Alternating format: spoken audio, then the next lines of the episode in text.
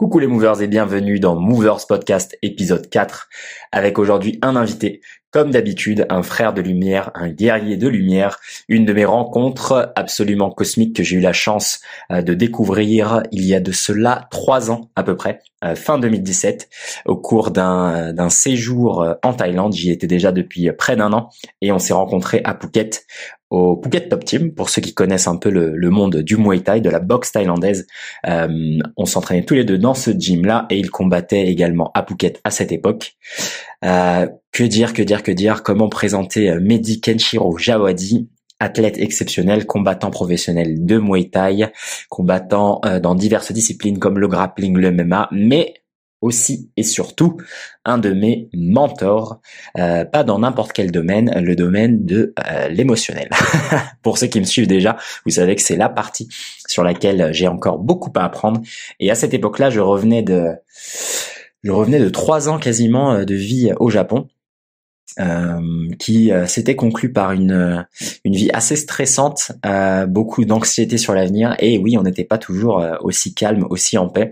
Et Mehdi a été l'une des personnes, l'une des connexions qui m'a permis d'adresser cette cette blessure intérieure que j'avais et qui m'a appris au travers simplement de nos conversations, de nos entraînements, de la manière dont il a de d'apprécier la vie et de voir toujours le bon côté, d'être en gratitude, de reconnaître euh, le caractère précieux des moments qu'on passait ensemble.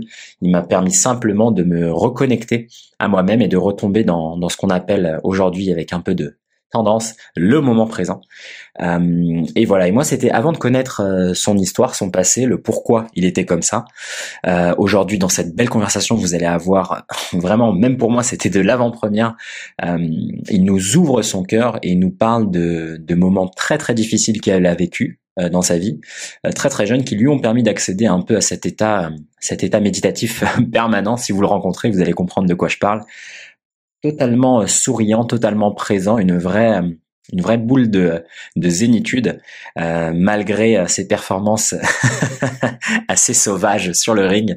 C'est quelqu'un d'extrêmement calme, extrêmement posé, extrêmement joyeux et, et justement il nous ouvre son cœur et il nous parle de de ses difficultés et euh, on se rend compte rapidement que son combat pour lui, il n'a pas commencé sur le ring ou sur les tatamis, mais il a commencé très tôt avec une maladie infantile euh, assez rare euh, qu'il a dû combattre et qui lui ont permis assez tôt de, de faire face à l'ennemi qu'on a tous, la mort.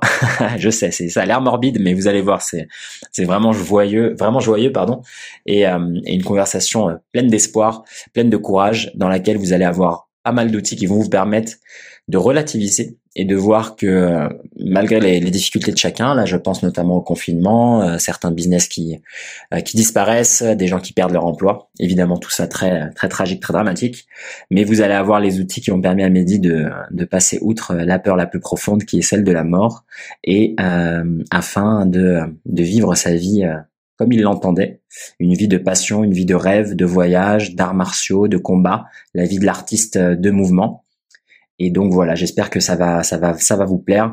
Il faut vraiment s'accrocher. Euh, c'est, euh, c'est assez long, mais il y a vraiment, vraiment beaucoup de choses. Et, euh, et ce que j'aime avec Mehdi, c'est qu'il perd pas son temps et il n'hésite pas à, à, plonger directement dans le vif du sujet. Et que pour tous les sujets, même les plus tragiques, il trouve le moyen de rigoler et de faire des blagues. Donc j'espère que ça va vous plaire. En tout cas, je vous remercie par avance de votre temps. Encore une fois, comme d'habitude, à la fin de ce podcast, il y aura euh, dans la description euh, tous les moyens de connecter avec Mehdi, avec moi, euh, quelques références aux différents outils qu'on mentionne dans ce podcast. Et puis voilà, en attendant, eh bien, écoutez, calez-vous, j'imagine, chez vous, hein, parce que confinement oblige. Hein. calez-vous chez vous, détendez-vous, et puis écoutez cette merveilleuse conversation cosmique avec le combattant professionnel, le Nakmwe, le guerrier de la lumière, Mehdi Kenshiro Jawadi. C'est parti.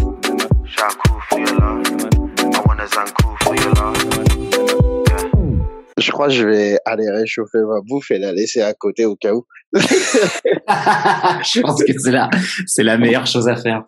Ça pas enregistrer encore.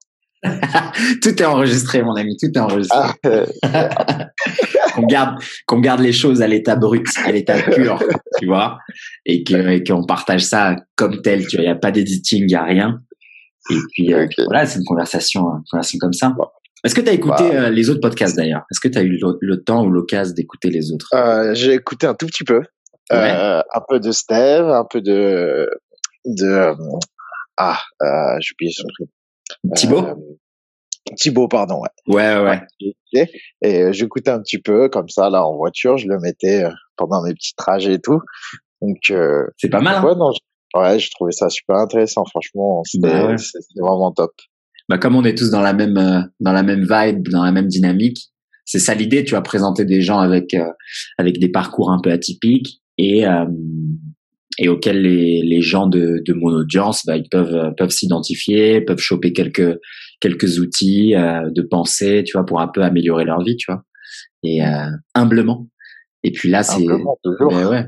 Et puis là, je pense que ça va être euh, ça va être d'autant plus intéressant là en cette petite période de confinement, bah, d'avoir justement des conversations et que les gens puissent euh, participer à pas des débats, mais tu vois des échanges sur euh, bah, comment bien vivre, comment bien comment se maintenir, tu vois, en, en, bonne santé même émotionnelle, etc. Et pas se laisser emporter par par le chaos ambiant. Quoi.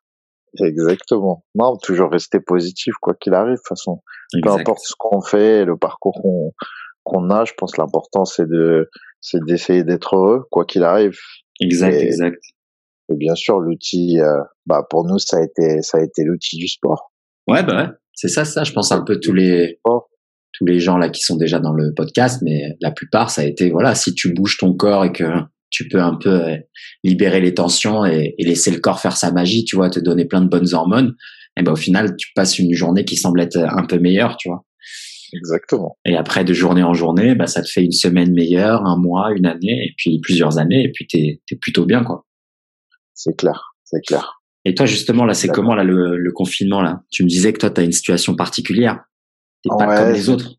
Eh, ouais, j'ai un petit peu la chance euh, bah, d'avoir euh, d'avoir le statut en fait euh, professionnel. En France, ils ont passé des petits pro, des petits projets de loi. C'est la ministre des Sports en fait qui a qui a un petit peu parlé et qui a qui a pensé un peu aux athlètes parce que euh, au premier confinement on était un peu tous euh, on était tous dans le même bain ouais. et euh, sauf qu'il y en a qui étaient en chômage partiel donc ils continuaient à gagner leur argent mais sauf que les sportifs ils étaient bloqués mm. mais le problème du sportif c'est que s'il s'entraîne pas et eh bah quand tout redevient à la normale il peut pas prendre de combat tout de suite parce qu'il a besoin de se réentraîner ouais. Euh, donc au premier confinement, on était on était vraiment les oubliés alors que alors que nous on voulait juste s'entraîner à huis clos en plus donc euh, juste avec un partenaire d'entraînement et c'est tout et euh, et donc là ça a été mis en place justement il y a eu des il y a eu des euh, des euh, comment s'appelle des des petites des petites lois qui ont été modifiées par rapport aux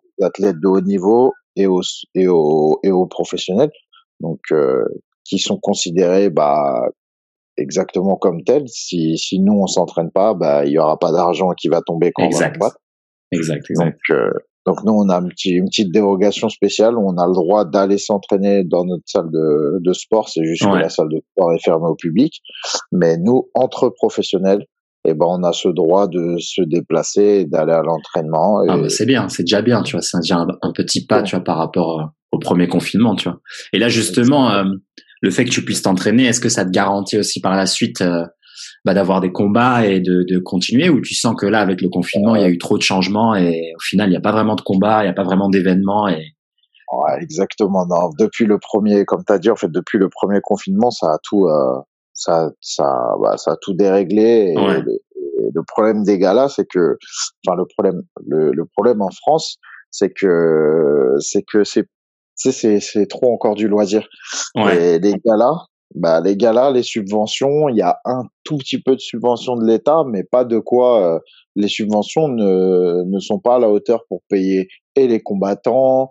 Euh, et, euh, et euh, ceux qui font l'intervention de l'événementiel, ce qui veut dire l'installation du ring, soins et lumière, Bien sûr. tout, tout Et en fait, c'est les, c'est il y a une, un petit peu d'aide, mais surtout ce qui remplit les caisses, bah c'est les c'est c'est les gens qui viennent voir le gala, tu vois.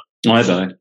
C'est surtout ça qui remplit les caisses euh, en France parce que c'est pas télévisé, donc il y a pas le droit de TV, il y a, rien du tout. Ah, c'est s'ils ont un sponsor, un truc de fou. S'ils sont s'ils ont un sponsor dans les galas déjà, c'est énorme.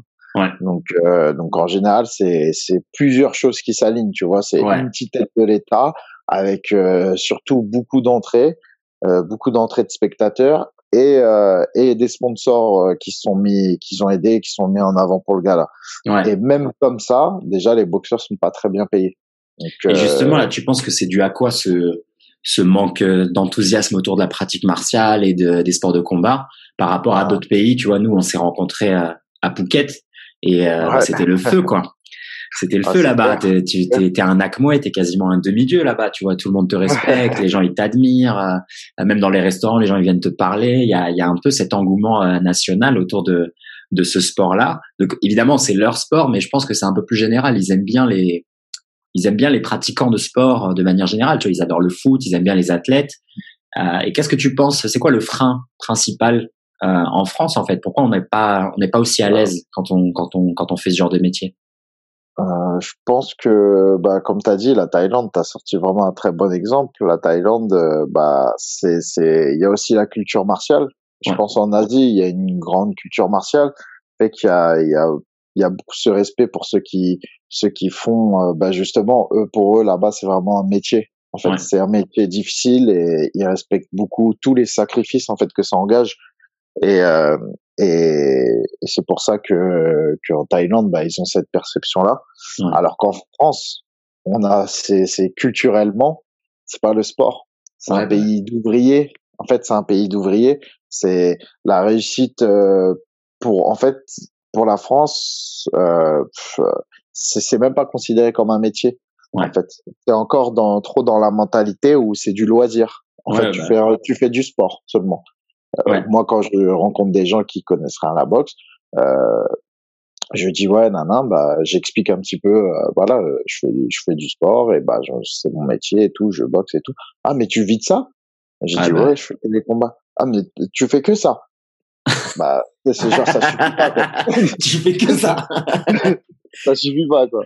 Et tu travailles pas sinon. et, et c'est là ça, tu travailles t'en veux pas à la personne, tu vois. Bah oui, c'est clair. Que en fait, c'est la culture du pays. Nous, pour nous, en fait, euh, pour pour pour la France, pour l'Europe, euh, la réussite, euh, la réussite, euh, on va dire sociale, c'est d'avoir un métier, d'avoir acheté une maison. En fait, c'est ça là, c'est d'avoir une voiture. En fait, c'est ces trois choses là. en fait, si t'as un métier, t'as un CDI, euh, t'as une voiture, euh, t'as un appartement, t'as une maison que t'as acheté, pour eux, c'est ça la réussite. Ouais, bah ouais. Tu vois, c'est c'est c'est vraiment très à l'ouest de de de être heureux, tu vois, de l'humain, de c'est très matérialisé en fait. La réussite est très matérialisée en France, mmh. donc euh, ce qui fait que le sport est, est vu a toujours été vu comme un loisir.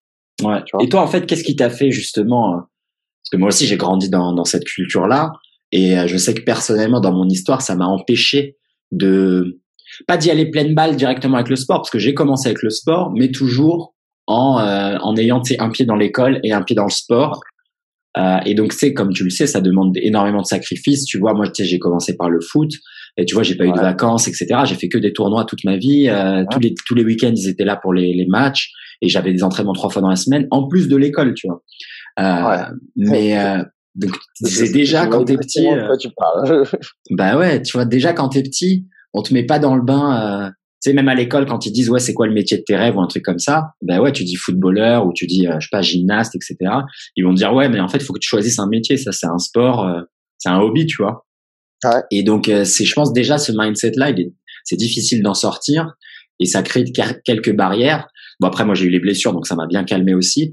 Euh, mais je sais qu'il y a beaucoup de gens qui auraient aimé faire du sport à plus haut niveau ou aller un peu plus là-dedans. Mais comme tu dis, manque de subventions, manque de de, de tu vois, c'est pas télévisé, c'est pas promu. Déjà, tout ça, ça t'empêche d'y aller. Mais toi, tu vois, tu es quand même maintenant à un stade de ta vie où tu réussis à, à être, euh, à être ce que tu veux être, tu vois. Et donc, toi, est-ce qu'il y a eu un, un moment dans ta vie où il y a un déclic, où il y a eu un événement qui, qui t'a fait dire, bah, tu sais quoi, je prends, je prends le risque et, et je sors en fait du cadre qu'on m'a imposé? Ah ouais, bah exactement. C'est, c'est exactement ce qui s'est passé. Et en plus, euh, bah, une fois plus, on a des points communs, c'est que moi aussi j'ai fait euh, 8 ans de foot. Ouais, bah c'est vrai. Comme, Donc, comme toi, c'était euh, au lieu d'être le mercredi après-midi avec les copains et les samedis euh, avec les copains, c'était les matchs et donc on était déjà on était déjà un peu conditionné, on va dire, conditionné à la discipline. Ouais. C'était, et je pense que c'est plus ça. C'était vraiment, on a, on a, ça nous a appris à, ok, il faut s'entraîner et pour s'entraîner, bah, faut faire des matchs, etc., etc. Donc, en fait, même petit, déjà, ça, ça commence à rentrer tout doucement. Mais en plus, ça, restait ludique, ça restait d'enjeu, quoi. C'est vrai, c'est vrai. Mais ça te donne cette notion de, euh, euh, bah, le travail il paye, tu vois. Moi, je pense que c'était comme toi, c'était pour avoir ta place dans l'équipe 1 le dimanche, il fallait que tu viennes déjà aux trois entraînements de la semaine et que pendant les entraînements, tu performes, tu vois. Et, et c'était ça, en fait. C'était chaque semaine, c'était comme une micro-compétition à l'intérieur de l'équipe pour après faire la compétition avec les autres gars de, de ta banlieue et après championnat de France, etc. Euh, mais tu vois, il y avait déjà ce truc-là, je mérite ma place le week-end, tu vois. Alors que l'école, euh, elle te t'enseignait jamais ça, tu vois. L'école, t'avais juste euh, faire acte de présence et, et on te donnait les trucs, tu vois.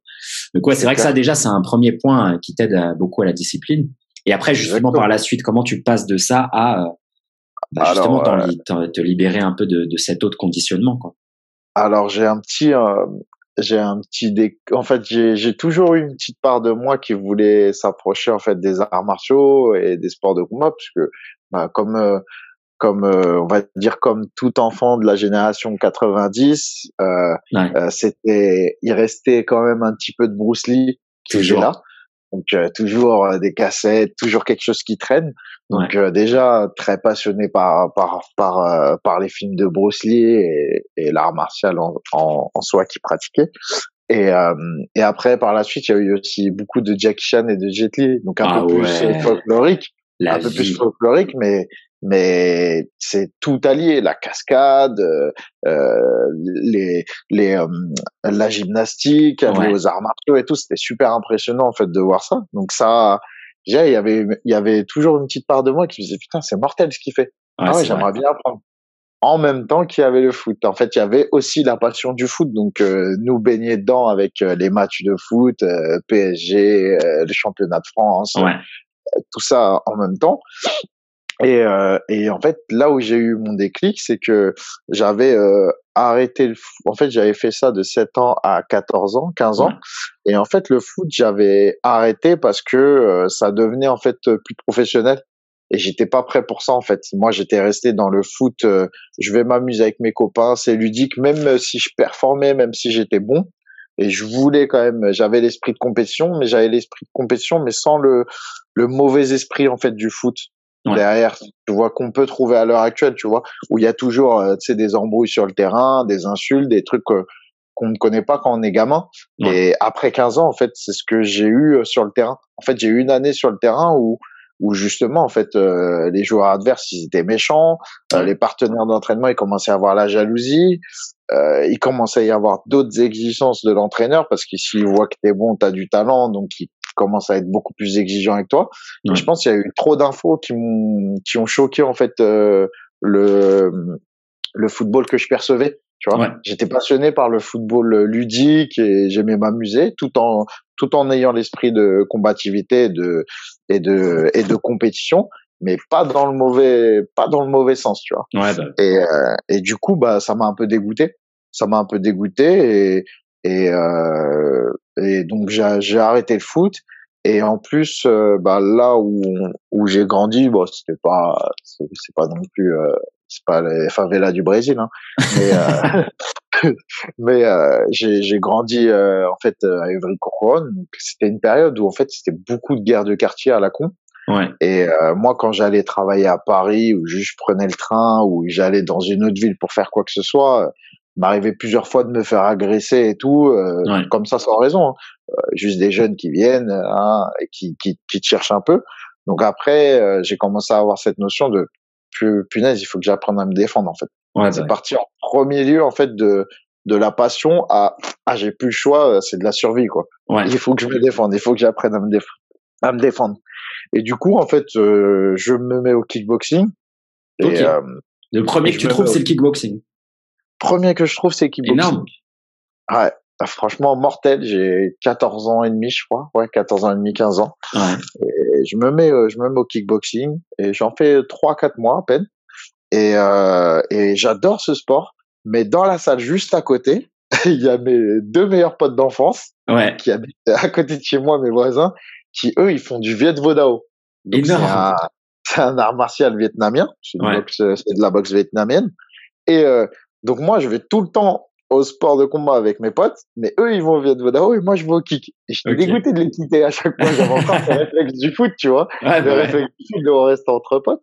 Et du coup, donc, euh, j'arrête le kickboxing. Le jeune Mehdi est tout mignon. Il veut simplement jouer avec ses copains. Euh, voilà. En fait, c'est ça à la base. À la base, c'est ça. Et du, et du coup, euh, et du coup, donc moi je dis bon bah je vais passer dans la salle d'à côté. Donc j'arrête le kickboxing que j'adore, qui est Ouais. beaucoup plus efficace que le Vodao. mais, je me mets, sûr. mais je me mets au Viet Vodao parce qu'il y a mes potes. Donc euh, ce qui fait que je me tape euh, trois ans de Viet Vodao. Putain, ah Je ouais. me tape trois ans de, de cet art martial. Et euh, bah vra- franchement que j'adore, que j'adore. Ah ouais. Vraiment, je, je, je, je, je passe des bons moments. C'est en fait, ça a été une très bonne approche, euh, je pense martiale Ouais. et des sports de combat. Ça a été une très bonne approche pour moi parce que j'ai pu, euh, j'ai pas été mis tout de suite dans la fosse au lion, tu vois. Ouais, bah, c'est ça le problème avec les, les sports de combat par rapport aux arts martiaux traditionnels, c'est qu'il n'y a pas cette notion de kata, tu vois, où tu vas faire les choses, tu vas répéter, Exactement. apprendre les mouvements correctement. Tu rentres dans une salle de kickboxing, déjà, il n'y a pas de ceinture, il n'y a pas de truc comme ça. C'est bon, bah, tu t'entraînes. C'est quasiment, école, en fait. ouais, c'est de la préparation Ah. physique et après de la bagarre, tu vois. Et donc tu dis ouais, mais tu m'as pas appris en fait les formes de corps, euh, contrôler mon corps, contrôler ma respiration, qu'il y a quand tu fais euh, du karaté, Viet Vo Dao, taekwondo et tout. Et donc il y a un vrai intérêt quand même à avoir ça, tu vois. Même si là on s'oriente plus vers le MMA et tout.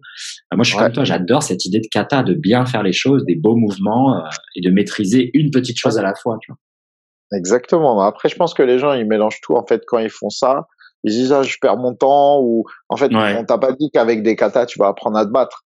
Il dit, c'est juste, c'est juste du, du- c'est un, un système, un système de renfort musculaire et Exactement. de respiration, et, en fait, c'est les de précision et de, et de contrôle Exactement. corporel. C'est un truc pour engrainer des choses dans ton cerveau que si je te lâche, comme tu disais dans la fosse au lion, tu vas jamais faire parce que tu vas être contraint par la peur, euh, tes muscles vont se crisper, tu vas pas pouvoir t'exprimer. Alors que là, l'intérêt pour moi des sports, euh, enfin des arts martiaux traditionnels, c'est comme ce que tu dis en fait, ça te donne un, un environnement sécurisé dans lequel il n'y a pas de danger pour toi t'entraîner à répéter un geste correctement jusqu'à que ça soit imprimé dans ton corps et dans ton cerveau, tu vois.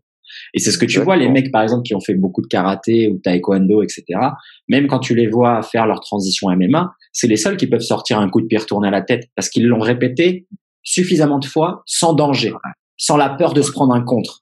Alors que les gens qui font directement, genre, je sais pas moi, même de l'anglaise ou un truc comme ça, et qui ont pas ce background, on va dire, martial traditionnel, en sparring, ils, ils rêvent de sortir un coup comme ça, mais ils vont jamais le sortir parce qu'ils sont, ils sont pas entraînés euh, dans un environnement déjà safe, tu vois. Et donc c'est Ouais, pour ça que ça sortira jamais en fait. Tu vas toujours être crispé, tu vas jamais oser. Et donc l'intérêt, euh, l'intérêt des, des, pour moi des arts martiaux traditionnels, c'est ça, c'est que ça te donne, comme tu dis, toutes ces qualités intangibles du mouvement, tu vois, que tu vas jamais apprendre en sparring de boxe anglaise. euh, C'est pas possible en en, sport fait. de combat tout court. Sport de combat, c'est impossible dans MMA Ouais. d'apprendre ça. C'est pas possible. c'est clair. Et Ah, tu vois les, tu on, vois chez on les jeunes. pas le temps euh, de s'exprimer. bah ouais, en fait, exactement, t'as pas le temps, tu peux pas t'exprimer. Moi, je le vois là chez des, par exemple, tu vas dans un cours de MMA où il y a des jeunes et tu leur dis ouais, quel sport de combat ou quels arts martiaux vous avez fait avant, ils te disent j'avais jamais rien fait, j'ai directement commencé par le MMA. Et ben même si on va dire que leur progression dans le MMA, bah elle est bien, tu vois, elle est rapide parce qu'ils apprennent un peu de tout à chaque fois. Quand Ouais. tu les regardes individuellement sur chaque geste, ils, ils en maîtrisent aucun. Tu vois, ils, ils maîtrisent une sorte de séquence globale de je fais un 1, 2, 3, je ramène au sol et je finis par une clé de bras. Mais quand tu lui dis, bah, ok, vas-y, va au sac et fais que des jabs, en fait, tous les jabs, ils sont nuls, ils sont à jeter, quoi. Parce qu'il n'a pas passé Ah oui. assez de temps à répéter un seul geste à la fois. Ils, ils, ils prennent que des ensembles qui sont déjà assez complexes, tu vois, de amener au sol, transition, etc. C'est déjà très compliqué, en fait, à, à retenir. Trop d'informations. Trop d'informations, quoi. Bah ouais. Et bah, je suis tout à fait d'accord avec toi. Tout à fait d'accord avec toi. Le, le problème, c'est que, enfin, le problème, c'est que à cette heure-ci, en fait, maintenant, euh, pour réussir dans le dans le MMA, faut être un bon MMA fighter. Ouais. Tu vois? Ou à moins d'être euh, euh, d'être euh, vraiment spécialiste dans une discipline, mais d'avoir toujours touché un petit peu au MMA à côté, tu vois. De Exactement. pas avoir laissé le MMA de côté, d'avoir toujours fait le MMA, mais d'avoir perfectionné autre part, tu vois.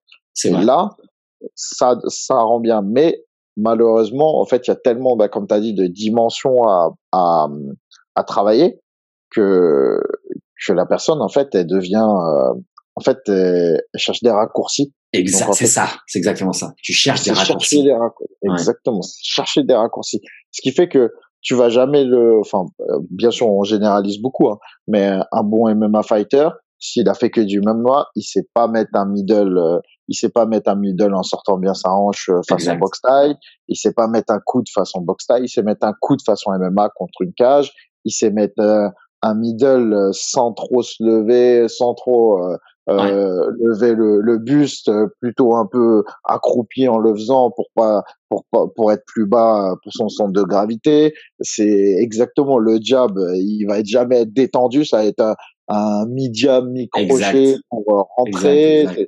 C'est vrai que c'est c'est c'est des gestes qui sont pas super beaux à voir mais qui sont efficaces dans la discipline en fait. Ouais, bah ouais. mais euh, après tu le vois, généralement les mecs qui commencent comme ça, ils, ils, font toujours un peu des des camps complémentaires en mode ils partent deux mois en Thaïlande pour faire que du mouet ou ils partent euh, je sais pas moi, pour un peu se complémenter. Mais après après voilà c'est l'éternelle question. C'est par quoi commencer euh, pour être un bon combattant MMA il n'y a pas vraiment de réponse à ça parce que c'est vrai que tu vois les champions maintenant c'est tous la plupart c'est tous des anciens spécialistes qui ont fait du MMA après tu vois genre Adesanya c'est un kickboxer euh, Khabib c'est un lutteur et, euh, et après ils apprennent le reste. Mais il n'y a pas encore peut-être les générations là qui viennent, hein, il n'y a pas encore du mec qui a fait que du MMA, tu vois. Mais après, c'est vrai que là, même, euh, même chez les Français, là. Les... MMA, il n'y a que Max Holloway.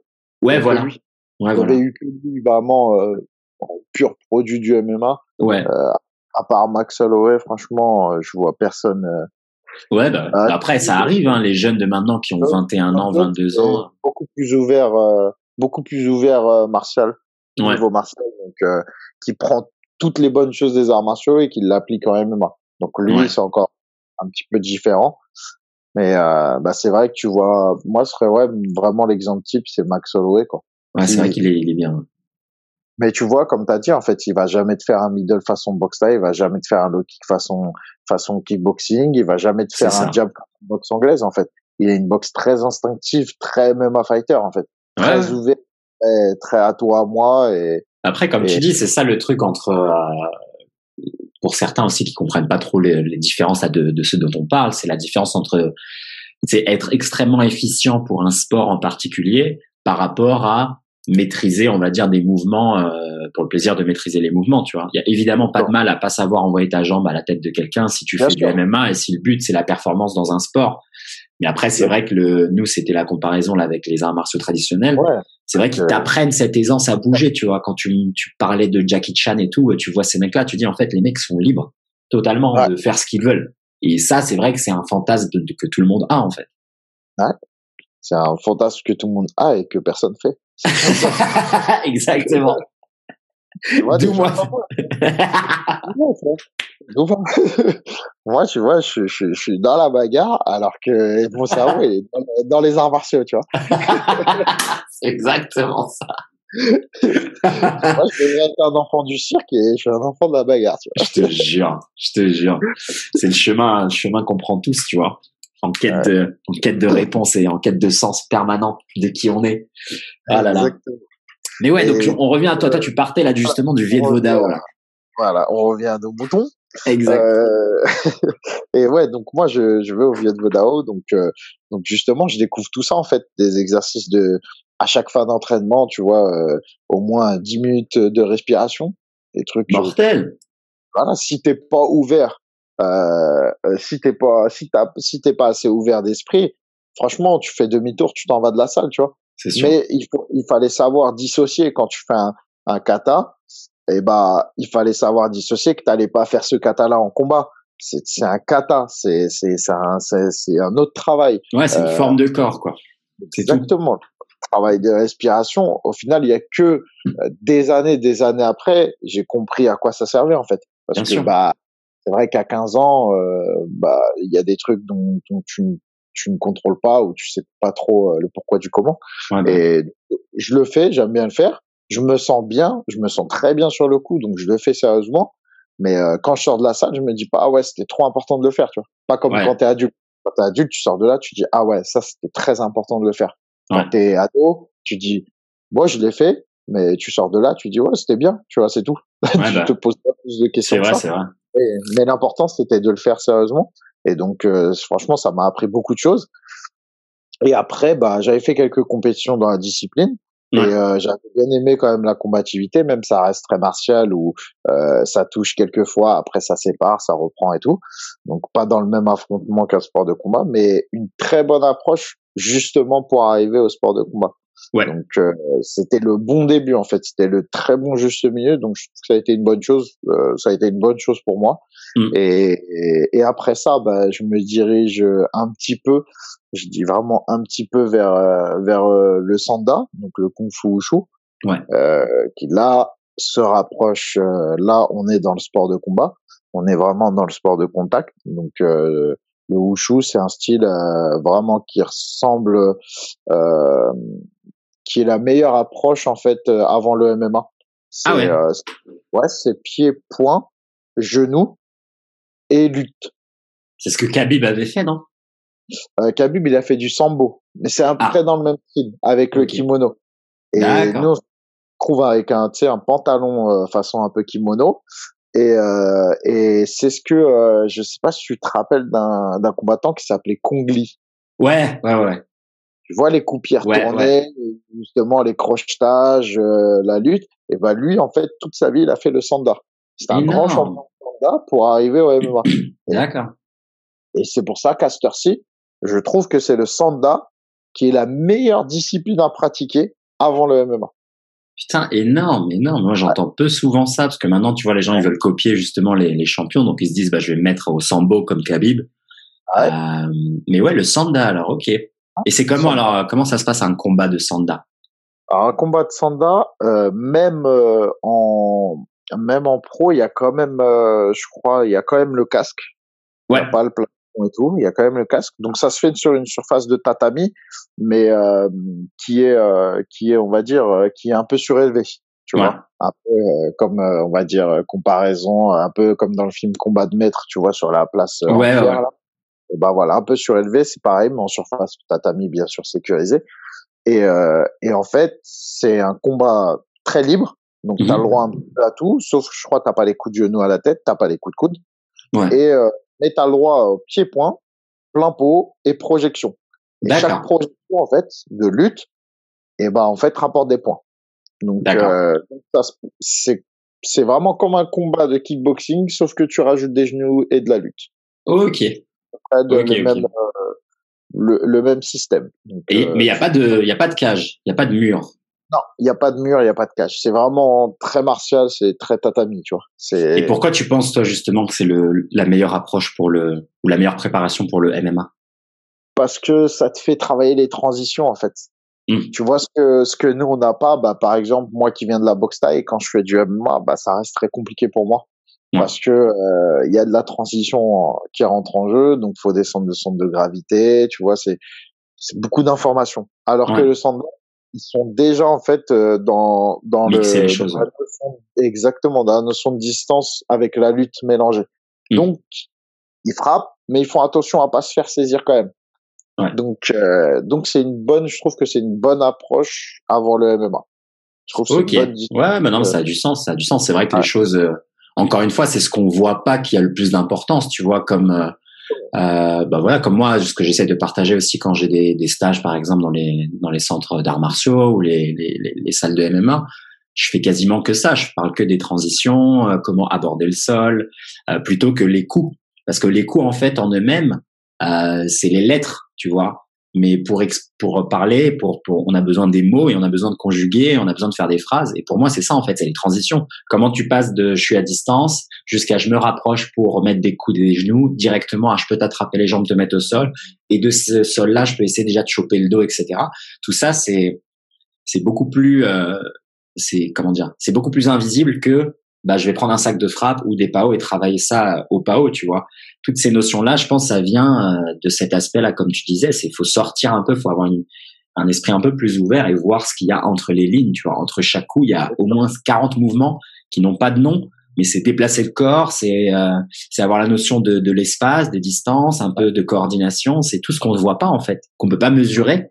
Et c'est ça qui fait que bah, tu es, efficace ou pas et tu es à l'aise euh, ou pas dans, dans ces disciplines-là. Tu vois, t'es pas obligé d'avoir euh, plus de coups. Tu vois, tu peux avoir un nombre très limité de coups, tu vois, quelques combinaisons, quelques, quelques gammes.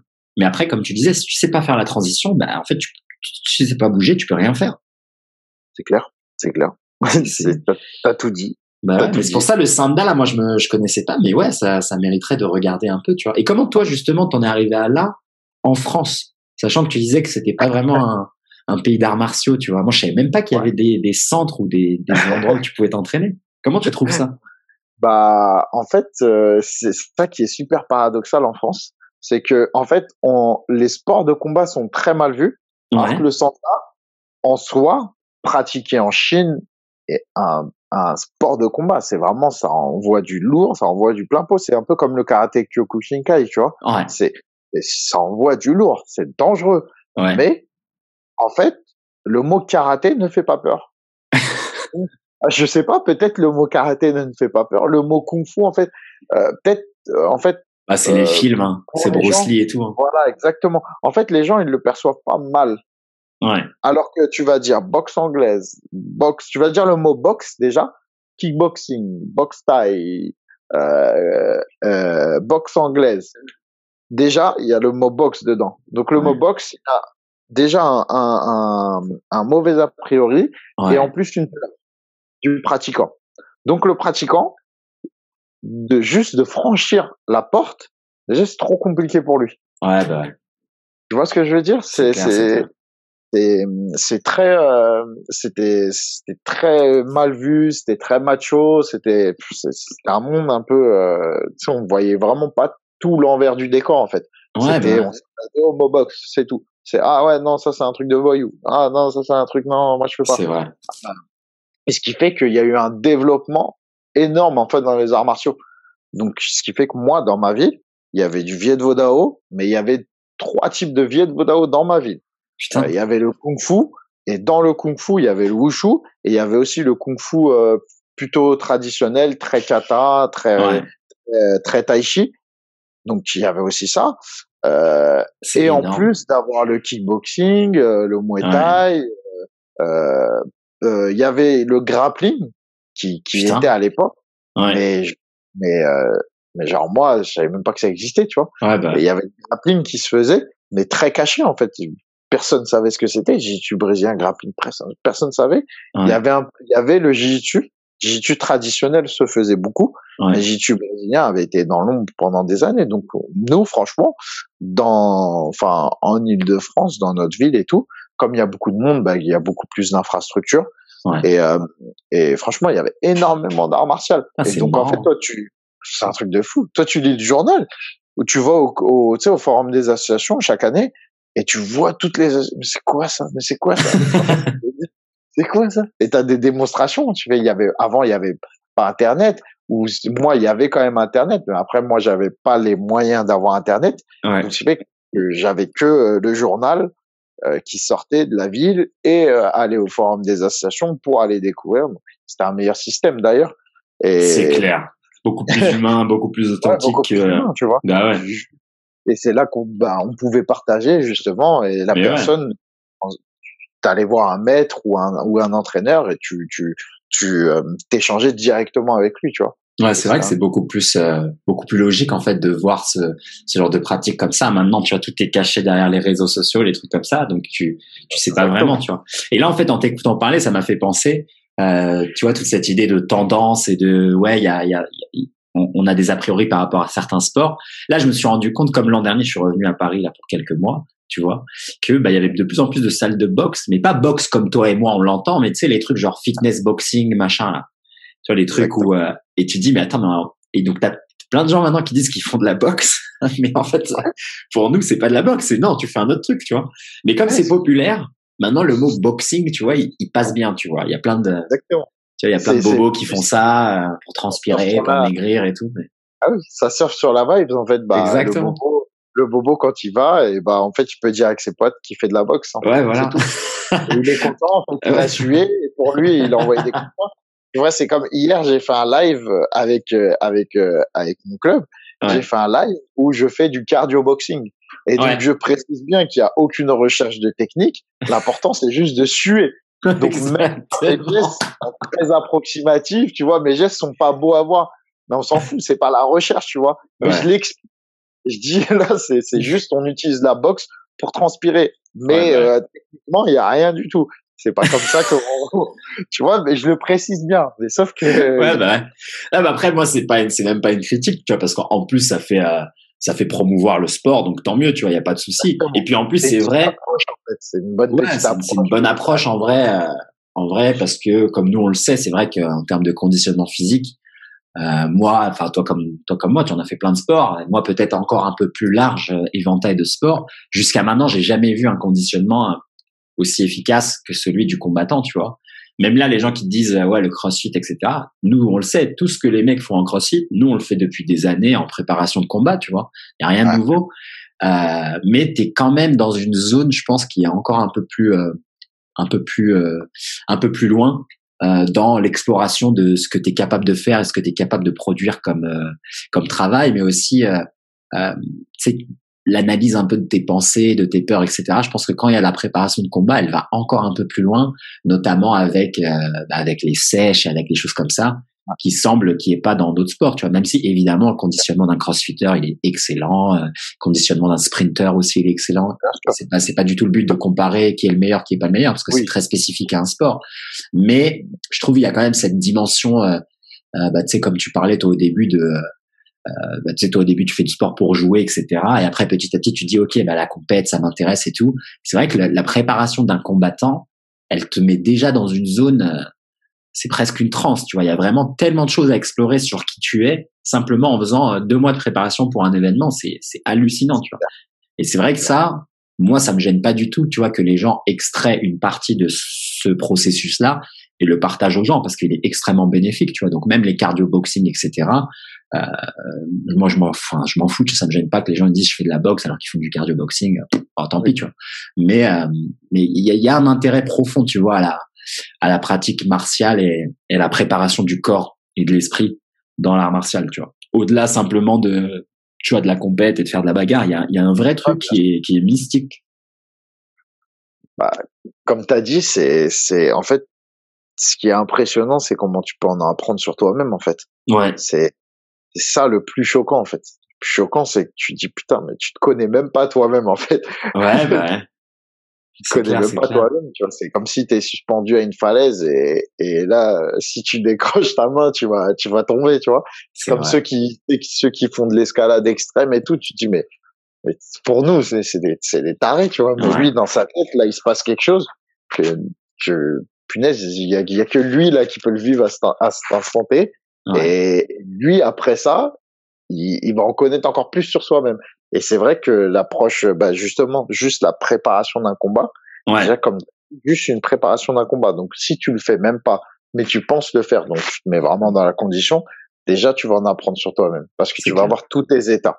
Tu vas avoir déjà tous tes états avant un combat même, avant même d'y être. Déjà, ouais. tu vas avoir pas mal de choses. Donc, comme tu as dit, c'est, c'est super intéressant, en fait, euh, l'approche, euh, l'approche en, en, en, sport de combat et justement l'approche des échéances parce que je pense qu'il y a des choses que tu pensais pas euh, ah c'est clair c'est clair. Mais toi justement comment tu euh, de, de, de ce petit passé là vers les vers le Viet Vodao et tout ta transition vers euh, justement tout ce monde là elle, elle se fait quand à quel moment et, et pourquoi? Ah alors moi c'est un peu spécial parce que en fait un passionné de sport bah comme j'ai dit depuis mes 7 ans bah tu as vu de toute l'explication du parcours. Ouais, bah. et en fait donc baigner dans le sport donc ce qui me rend heureux ce qui fait de moi euh, ce qui me fait me sentir vivant c'est de pratiquer du sport tout simplement à la base. Mmh. c'est juste ça. Faire du sport pour moi ça me rend heureux. Dans tous les compartiments. Donc tout ce qui peut m'arriver dans ma vie à côté il y a que le sport qui soigne ça donc, comme fou. on disait, tu vas à la recherche du bonheur, tu vois, tout simplement. Ouais. Et et donc euh, le, et, et, en fait, je suis né avec euh, avec une maladie. Donc en fait, j'ai j'ai une maladie, ça s'appelle la maladie du musicien. Ouais. son terme commun. Le vrai vrai nom, c'est la maladie de Meunière. En fait, c'est que j'ai un acouphène en continu, tu vois. Ouais. Depuis gamin, en fait, j'ai un acouphène, donc c'est comme un sifflement qui est en continu, en continu, en continu. Donc que j'entends quand je parle, quand même je te parle à l'heure actuelle, tu vois, mon oreille siffle. Mais c'est ah, quelque chose auquel, auquel, je me suis habitué, tu vois. Je me suis habitué avec le temps. Et, euh, et en fait, donc à 17 ans, euh, c'est beaucoup plus prononcé. En fait, avant, c'était juste un sifflement qui me gênait, que j'avais appris à vivre avec, mais maintenant, j'ai des vertiges qui se tapent avec. Ouais. Donc, euh, je passe franchement euh, deux ans de ma vie très très compliqués, ouais. très très compliqués auxquels bah là, euh, tu tu tu ne contrôles rien ou mm. tu sais pas trop ce qui se passe et suivant dans le milieu euh, familial quel t'es né, tu vois, moi je suis euh, je suis de parents euh, séparés avec un père euh, immigré, donc il y a des choses qu'il ne connaît pas très bien, tu vois, intellectuellement c'est c'est c'est c'est comment dire c'est pas qu'il est bête ou quoi mon père comme on dit dans le jargon, c'est un blédard en fait. Il y a des codes, il y a des trucs auxquels il, il est pas connecté, tu vois. Genre, euh, je suis malade, tu vois, c'est, c'est, ah, il va pas bien mon fils, c'est tout, tu vois. Ouais, bah. c'est pas de sa faute, tu vois, tu ouais, bah. comprends. Et euh, moi, je me tape, et je me tape déjà de l'asthme depuis gamin. Donc déjà, je me tape de l'asthme de mes 7 ans à mes 15 ans et le sport soigne l'asthme. Incroyable je fais des crises très très graves. Donc je suis, euh, père m'amène à l'hôpital plusieurs fois après des entraînements, après des matchs. Mais ce qui est bien, c'est qu'il me dit jamais d'arrêter. C'est incroyable. Ah, alors que ça me met en danger. Hein. je crois deux ou trois fois, euh, j'arrive à l'hôpital à temps, il me dit encore deux minutes, tu, tu et toi encore. Et c'est des, des grosses crises où je respirais vraiment plus. Ouais. Donc euh, travail d'apnée. Euh, Niveau 100. travail d'apnée niveau 100 sans le savoir. et, euh, et donc, euh, je passe par là, c'est déjà en première expérience. Et mon asthme part grâce au football, en fait. Grâce au cardio que je travaille tout le temps. Donc, et fou, hein. moi, j'aimais pas, j'avais, tu sais, la ventoline, c'est un truc un peu connu pour les asthmatiques. Et moi, en fait, je le prenais pas. Ouais. Tu vois? Volontairement, ouais, j'en veux pas je me tapais des crises incroyables, mais par contre, bah en fait, ça a dégagé euh, toute la maladie de mes poumons et en fait, j'en ai plus souffert. Donc déjà, je j'ai vaincu déjà un premier truc, sauf que j'ai aussi ça avec.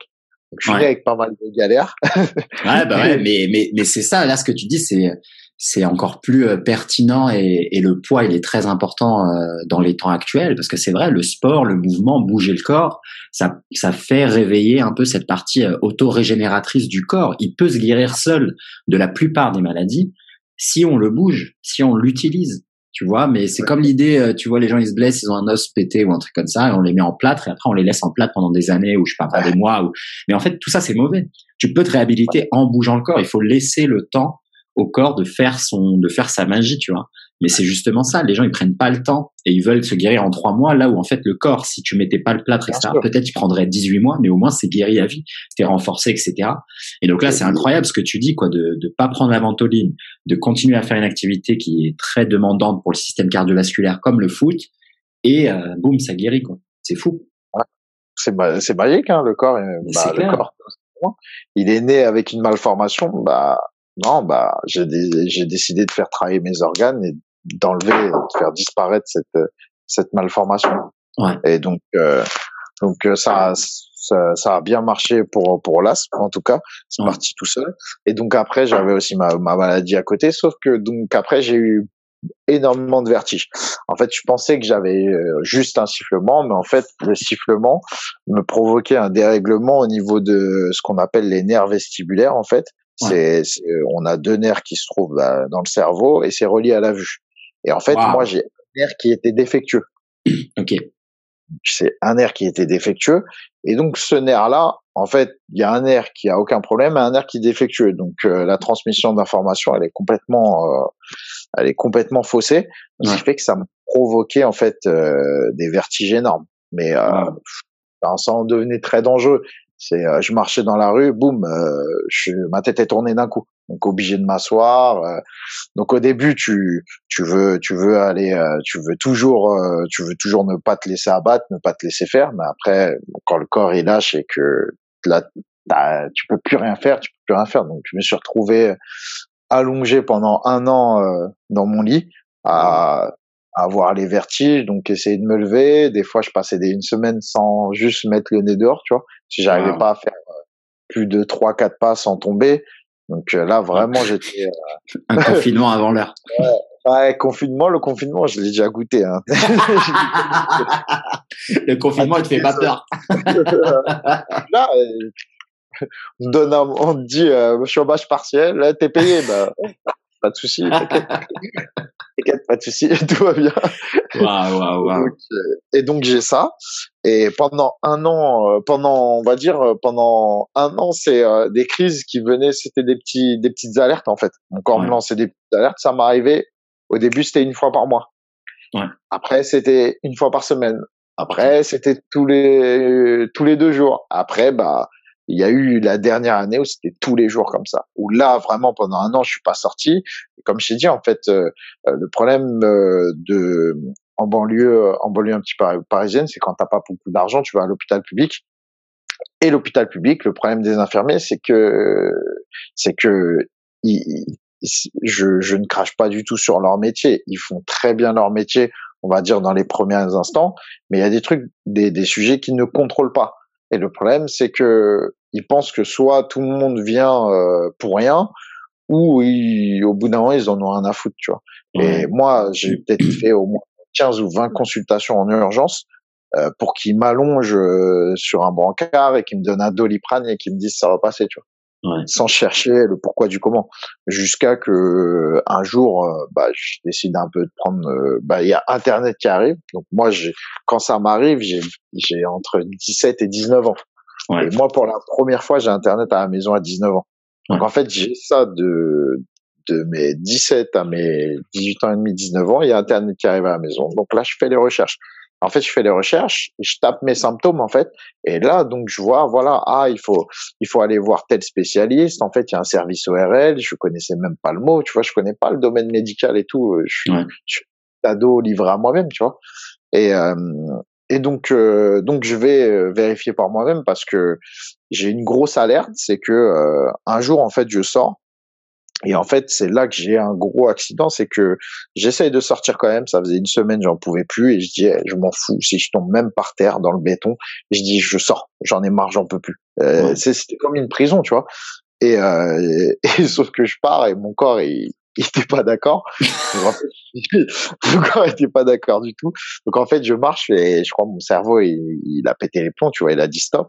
En fait, j'ai comme une explosion, on va dire, c'est très superficiel, hein, mais c'est comme une explosion dans l'oreille en fait. J'ai un sifflement qui est qui est mille fois plus euh, violent que d'habitude et je suis debout et ma vue elle se trouve à mes pieds. Donc je suis avec un je suis à, l'époque avec une ex-copine, elle est derrière moi, et en fait, j'ai ma vue qui se retrouve au niveau de mes pieds, alors que je suis debout. Ouais. sauf que moi, comment je le vis, je vis différemment de comme on me l'explique de l'extérieur. et donc la copine en question, elle m'a dit, bah en fait, c'est simple, t'as sauté, J'étais dans le garage, en fait, dans un garage, donc euh, bétonné.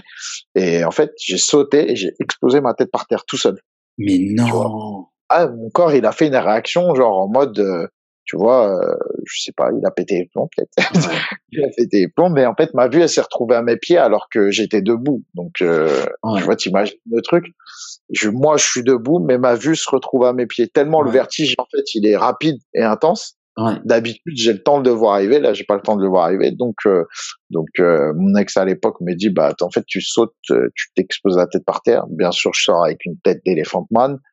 Euh, ah ouais, je suis gonflé comme si j'avais pris des coups de batte de baseball en sang et tout. Donc là, je vais à l'hôpital et là, on dit non, faut faire quelque chose, tu vois. Et donc en plus des renseignements, des trucs, donc je vais au service ORL euh, à Paris et donc je me fais soigner et ça dure un an. Je, subis au moins huit ou neuf opérations. Incroyable. franchement, complètement fou. Et, euh, et, justement, en fait, euh, bah, avant ça, je passe les détails. Hein, c'est je vois un chirurgien, c'est écoute, il me dit il y a deux solutions, soit on te fait ça, soit euh, bah pour toi ça va être compliqué la vie. Donc je dis ok. je me retrouve un peu euh, parce qu'on m'annonce, euh, on m'annonce en fait une tumeur bénigne et tout. Il y a plein de trucs qui, mm. plein d'informations où là tu te dis ok, bah ma vie, euh, je crois, elle va s'arrêter. Ouais, bah. et, et donc je me fais soigner. Je me fais soigner, mais même avant, au milieu. Et après, on me dit la boxe, t'oublies, tu vois. T'oublies. Alors pourtant que j'en pratiquais que depuis trois ans, tu vois. Mais pour moi, c'était c'était en fait ma vocation. C'était non c'était la boxe qui c'était maintenant c'était que ça tu vois. C'était que le sanda le Vodao c'était les sports de combat tu vois qui c'était vraiment c'était ça ma voix pour moi maintenant. Et c'était ça qui me rendait heureux. Donc on me dit ouais non la boxe t'oublies et tout euh, c'est fini. Et en plus ça avait du sens tu vois j'ai des problèmes de d'équilibre j'ai des vertiges et moi je dis je vais aller me prendre des droits T'es pas genre champion de ping-pong là. Ouais. genre, mais la, la spécialiste, elle est égarée, tu vois. Elle me dit non, mais non, non c'est pas possible en fait, t'as pas compris. Pas tu ne comprends pas. c'est comme si demain t'es en fauteuil roulant et tu dis non, non, mais moi je vais jouer au foot, tu vois. Dis, ah, non, mais ça n'a aucun sens, tu vois. Ça n'a aucun sens. Qu'est-ce que tu me racontes?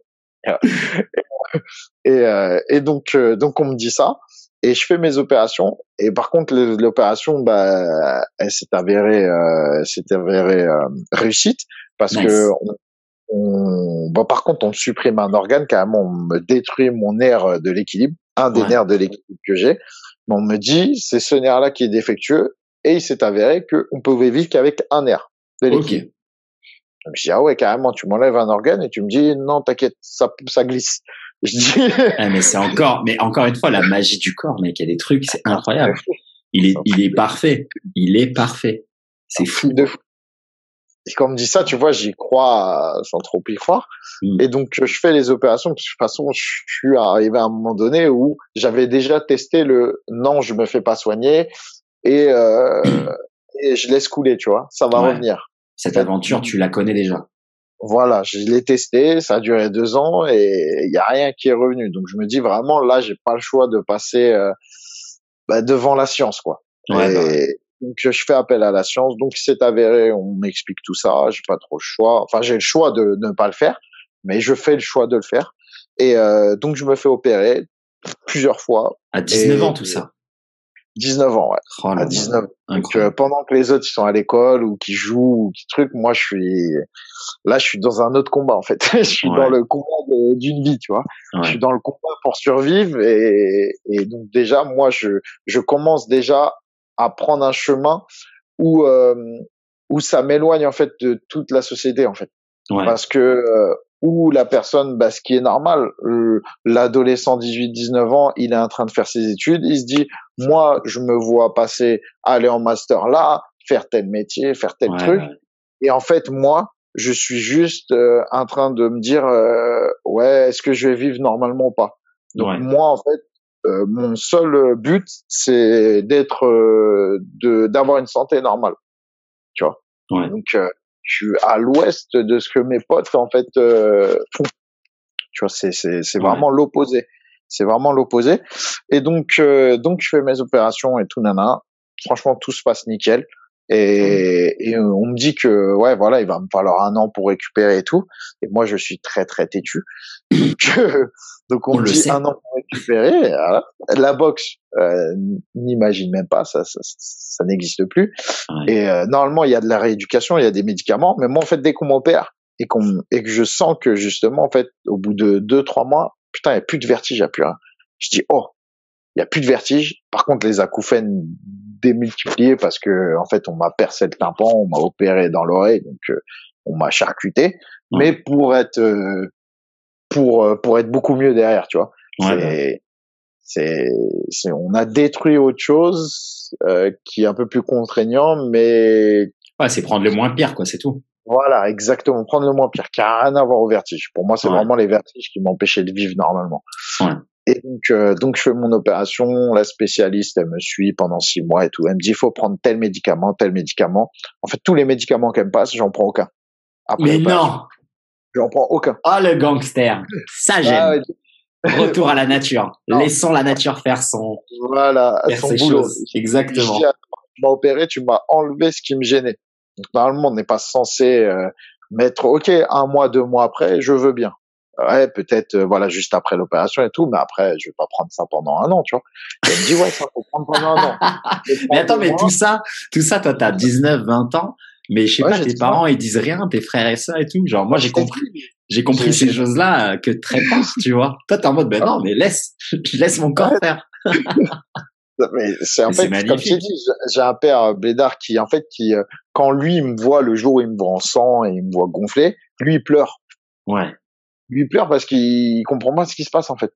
Et quand je vais à l'hôpital, le truc, en fait, il veut même pas savoir. Ouais. En fait, il, comprend que je suis dans une souffrance dont, dont il n'imagine même pas. Ouais. Et en fait, ça lui fait trop mal. Donc, il veut même pas en entendre parler. C'est super chelou comme réaction. Et mes frères et sœurs, euh, je leur cache beaucoup le truc, en fait pour pas les inquiéter. non, c'est rien, c'est rien, c'est rien. Alors que on m'annonce tumeur, euh, nan, nan, tous les trucs. Hein. Je dis, ah, c'est rien, c'est rien, vous inquiétez pas et tout, c'est juste euh, un truc, une petite opération et en fait normalement c'est bon. Et euh, et donc en fait, tu me connais comment je suis, tu vois. Donc je, je, je, je, laisse rien paraître devant la famille et tout, à part à l'époque avec mon père qui est là avec moi H24, donc il me voyait dans le mauvais état. Et et les autres, je leur cache beaucoup les choses, tu vois. Et, euh, et donc, euh, je vis tout ça tout seul, tu vois, avec les, mes amis. Mes amis, par contre, m'accompagnent à l'hôpital. Euh, pendant les sept opérations, c'était toutes les semaines. Donc, toutes les semaines, ils m'amènent à l'hôpital. Ils, truc, même quand je reste à l'hôpital, ils viennent me voir et tout. Franchement, les amis d'enfance en or, tu vois. Ils sont là pour me soutenir. Ils sont vraiment là pour me soutenir. Donc, euh, je suis pas tout seul. Je suis vraiment pas, même si je le vis vraiment tout seul en soi, mais j'ai, j'ai quand même un peu de soutien. Et, euh, et donc, euh, donc voilà, je prends les médicaments, je fais une reprise de volée, je les envoie par la fenêtre. et donc, je laisse la, la magie faire, tu vois. Et donc, euh, au bout de six mois, en fait, je, il y a des trucs que j'arrivais pas à faire et je me fais ma rééducation tout seul, en fait. Je me remets à courir. J'adore. Parfait, mec. C'est parfait, c'est exactement ça. et tu vois, ce qui me faisait peur, justement, c'est c'est euh, c'est l'espace-temps, tu vois. C'est euh, rouler, c'est tu vois toutes ces toutes ces choses-là dont le, le repère dans l'espace en fait que mon corps n'avait plus. Mon corps il n'avait plus de repère dans l'espace. Donc ce que je fais, je vais tout seul euh, de, sur l'herbe dans le parc et je fais des roulades. Je fais des Incroyable. roulades. Incroyable. Parce que je me dis c'est pas mon problème, donc je vais le faire. Je vais voir. Et en fait, je roule, je dis ah ouais, c'est dur de rouler pour moi. Qu'est-ce que je peux faire? Bah, je vais essayer de courir en arrière, je vais essayer de tourner. Ah, quand je tourne, bah quand je tourne vite, et eh ben, mais ma vue, elle a encore du mal à revenir, tu vois. Elle a un petit temps de retard.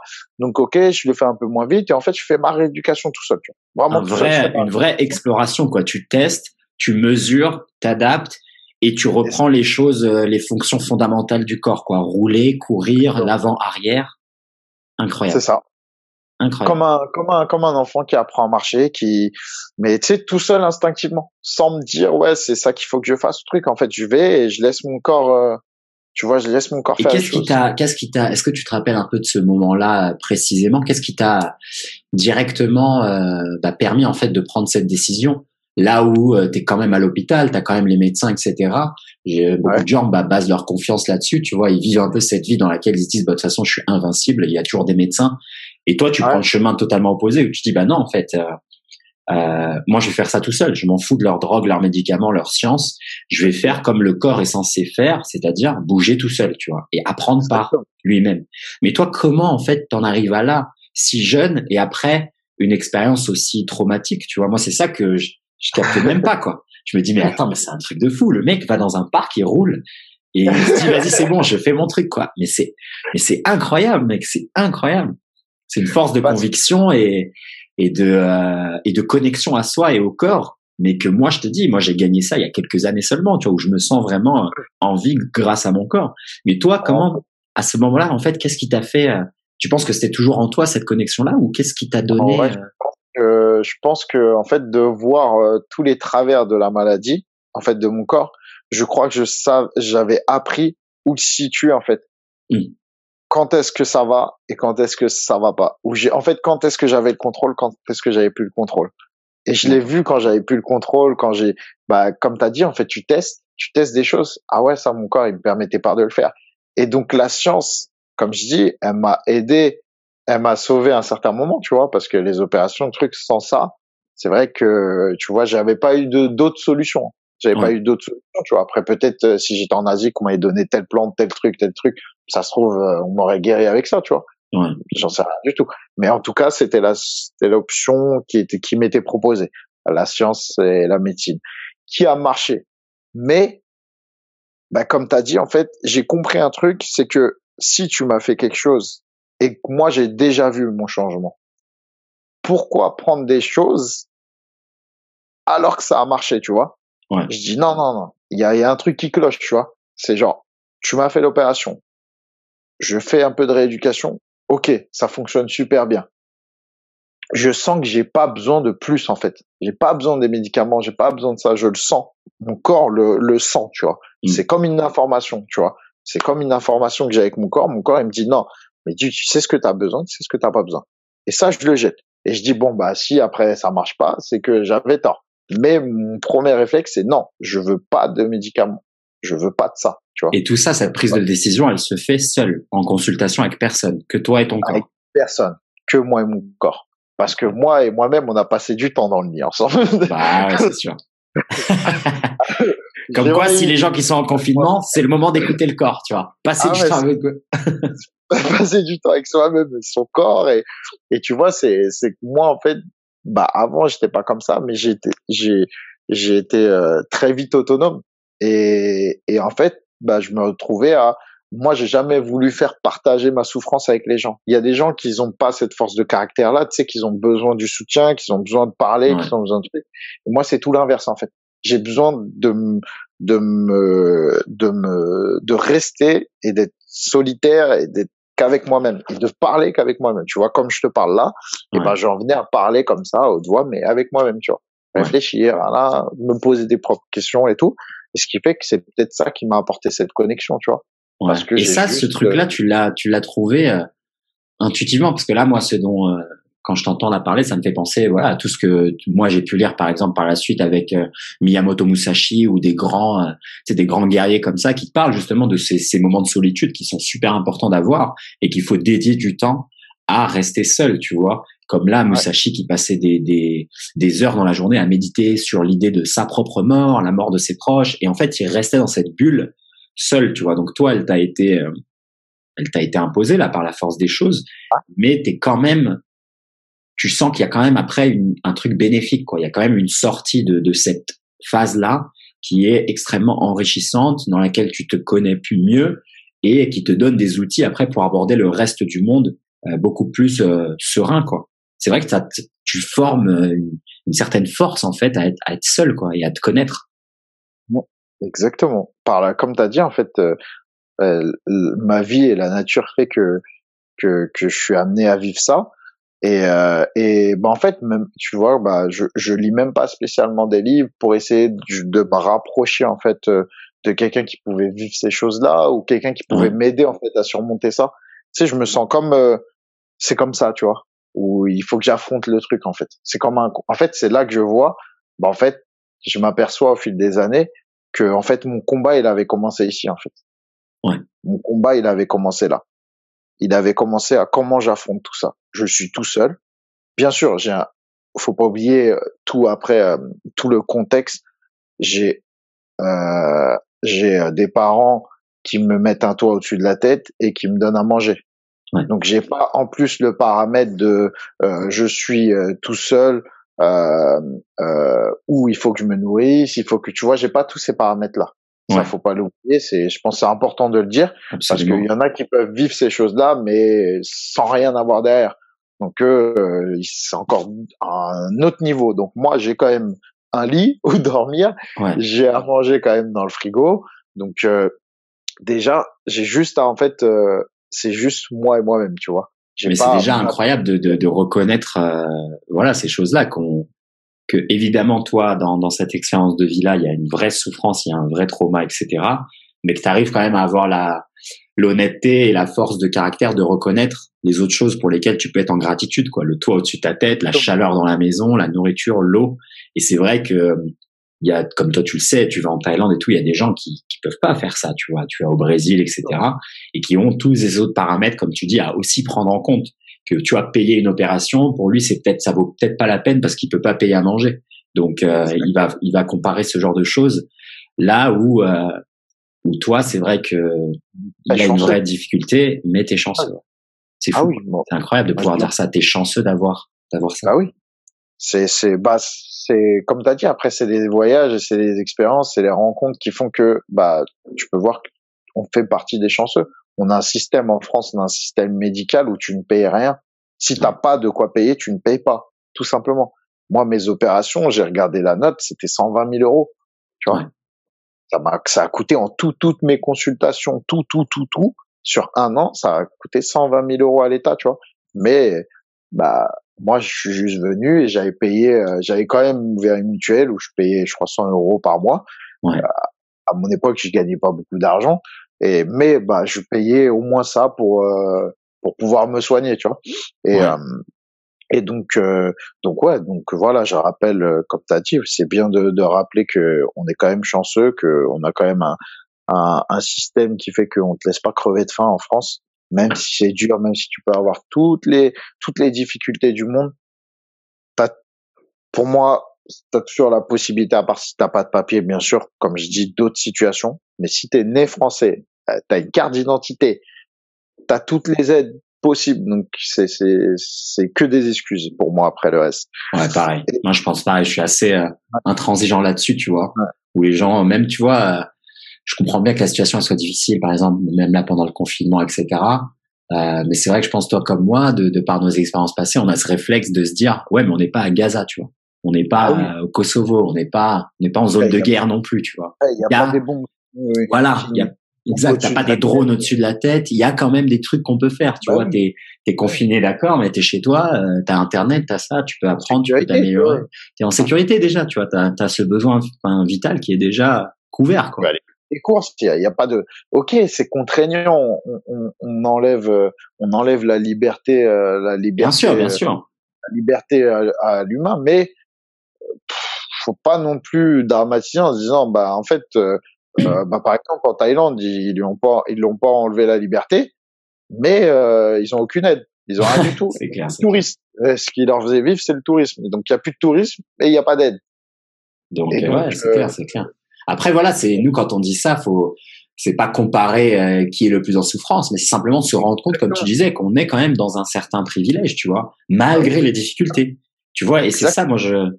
Pour relativiser en fait, il faut juste voilà, j'essaie juste de faire passer un petit message de relativiser. Regardez quand même autour de vous.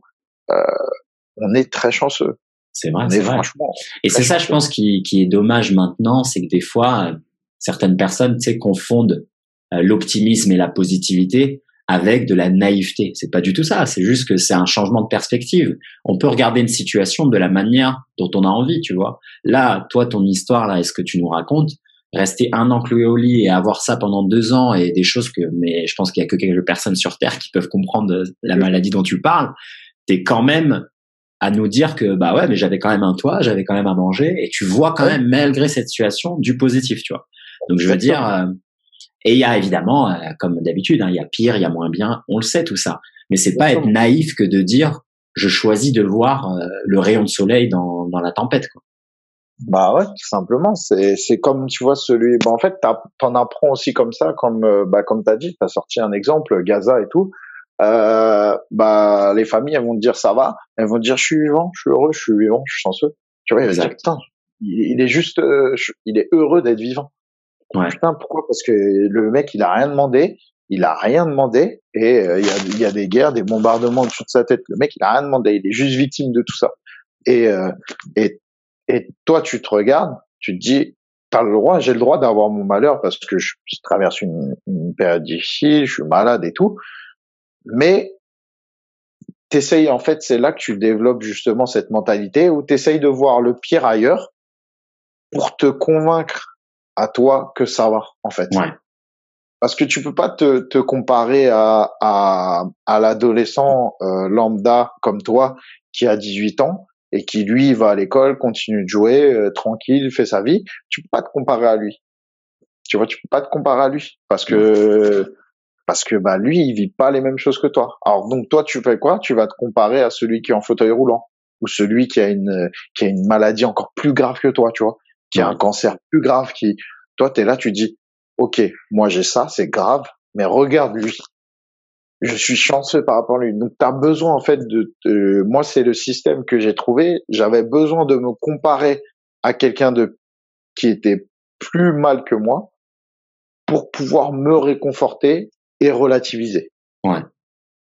Ah, bah, c'est un, vrai outil de, c'est un vrai outil de pensée qui est, euh, qui est super important. Hein. Moi, je le fais aussi euh, en permanence, tu vois, euh, même sur des actions aussi ridicules que je sais pas, tu sais, je sais pas, tu perds ta carte bleue ou un truc comme ça. Ouais, mais ok, détends-toi. Avant de crier, détends-toi. Voilà ce que tu peux faire. Tu peux appeler ça, on peut l'annuler. Enfin, c'est des micro-actions, tu vois. Mais tu dis, ok, j'ai pas pire, tu vois. Et là, c'est un exemple tout pourri, tu vas perdre une carte bleue, mais ça peut être même, ça peut être même perdre, ton emploi, etc. Je comprends bien. N'importe quel exemple. Voilà, n'importe quel exemple. Ça touche évidemment plein d'aspects, mais qu'au ah final, comme tu dis, ça émane de nous. C'est, c'est nos projections vers l'extérieur qui font qu'on se sent mal. Le mec, par exemple, qui perd son travail, euh, il pourrait, honnêtement, la minute d'après se sentir bien, tu vois. Mais si il est toujours dans l'idée, ouais, mais j'avais projeté de faire ça, ça, ça par la suite, ben c'est ça en fait qui te rend mal. Mais si tu dis, ok, j'ai perdu mon travail, mais par contre, j'ai déjà un chômage pendant deux ans et qu'il y a, y a un mec en bas de chez moi qui vit, euh, qui vit dans la rue et qui a pas à manger, bah ouais, mais en fait, je suis bien par rapport à lui, tu vois. Donc c'est bon, en fait, je suis pas si mal que ça, je suis bien. Et euh, et déjà, ça, comme tu disais, ça te, ça te donne un peu cet élan pour rebondir et repartir. Et je pense que c'est aussi pour moi une, une porte d'entrée vers, vers euh, faire preuve de plus d'empathie et, et, d'amour pour son prochain. Parce que, tu vois, généralement, on pense à ces cas de figure-là que quand nous, on est mal. Alors qu'on devrait avoir, euh, tu vois, plus la main sur le cœur et penser à des gens qui ont moins, en fait, tout le temps, tu vois. Et, et, et moi, ces moments-là de difficulté, ils me permettent de, de, de, ça me met vraiment un coup en fait, ça me met une baffe, une baffe au visage où je me dis mais mec, il faut que tu sois encore plus humble et il faut que tu sois encore plus reconnaissant et plus en gratitude parce que à chaque moment, même là, regarde, on enregistre un podcast, on est sur internet, etc. On est dans le confort de nos maisons. En bas, il y a un gars qui a pas ça, tu vois. Et, et c'est ça en fait. C'est, ça veut pas dire qu'il faut toujours pleurer sur la misère du monde, mais avoir une petite dose de rendre grâce et rendre gratitude sur ce qu'on a, ça fait que du bien pour un essayer d'aider le monde et deux simplement euh, comme tu disais, euh, rentrer dans cette aventure euh, de la vie et qui est, qui est un combat. Quoi. C'est clair, c'est clair. Moi, je suis, je, suis, que d'accord avec toi. Je suis d'accord avec toi. C'est fou. C'est la recherche du bonheur en fait. Et, et cette expérience de vie là, en fait, tout ce qui m'est arrivé, ben, et c'est là que ça me met le déclic en fait. Donc on en vient, en fait, il se trouve là. Il se trouve que que j'ai tous ces problèmes de santé et il se trouve qu'un jour je suis guéri. Et en fait, moi, tout ce qui me manquait, c'était de faire du sport. Tout ce qui me manquait, déjà, à la base. Et en fait, j'ai eu un, j'ai eu un truc que, bah, quand tu, quand tu sais pas trop ce qui t'arrive, euh, tu sais pas ce qui va se passer par la suite. Tu sais pas euh, c'est de quel degré, tu sais pas si ça se trouve, tu vois, l'opération a mal se passer, tu vas mourir, t'annonces tu meurs, euh, le mot tu meurs, bah il y a tu et meurs. Moi c'est comme ça que j'ai retenu. Hein. Moi les gens ils disent ah c'est une tumeur bénigne, non non non. Je dis mais attends le mot là, tu meurs, tu coupes en deux, c'est toi tu meurs. En fait. il, met déjà dans l'angoisse. Ah ouais, il porte pas son rien, tu vois. et donc, euh, et donc, euh, donc moi en fait, je me, je me retrouve à me dire punaise, euh, punaise, tu vois, si je suis passé peut-être à deux doigts de quelque chose, tu sais, ça me met un, ça me met un, une grosse peur et je me dis punaise, euh, je me sens chanceux en fait juste d'être en vie, tout simplement, même si ça se trouve j'avais pas moyen, tu vois, mais c'est comme ça que je le vis en fait. Tu vois, c'est comme ça que je le vis. Je me dis putain, je suis chanceux. Je retiens debout, j'arrive à recourir, j'arrive à faire ce que j'aime et tout. Punaise, euh, punaise, c'est, c'est, et maintenant je réfléchis, c'est quoi mes rêves dans la vie en fait? C'est quoi mes, c'est quoi mes rêves, mes ambitions? En fait, je veux juste euh, voyager, je veux juste explorer un peu plus le monde, tu vois. C'est ça au début mon ma première euh, vocation et surtout reprendre le sport, tu vois, reprendre le sport de combat.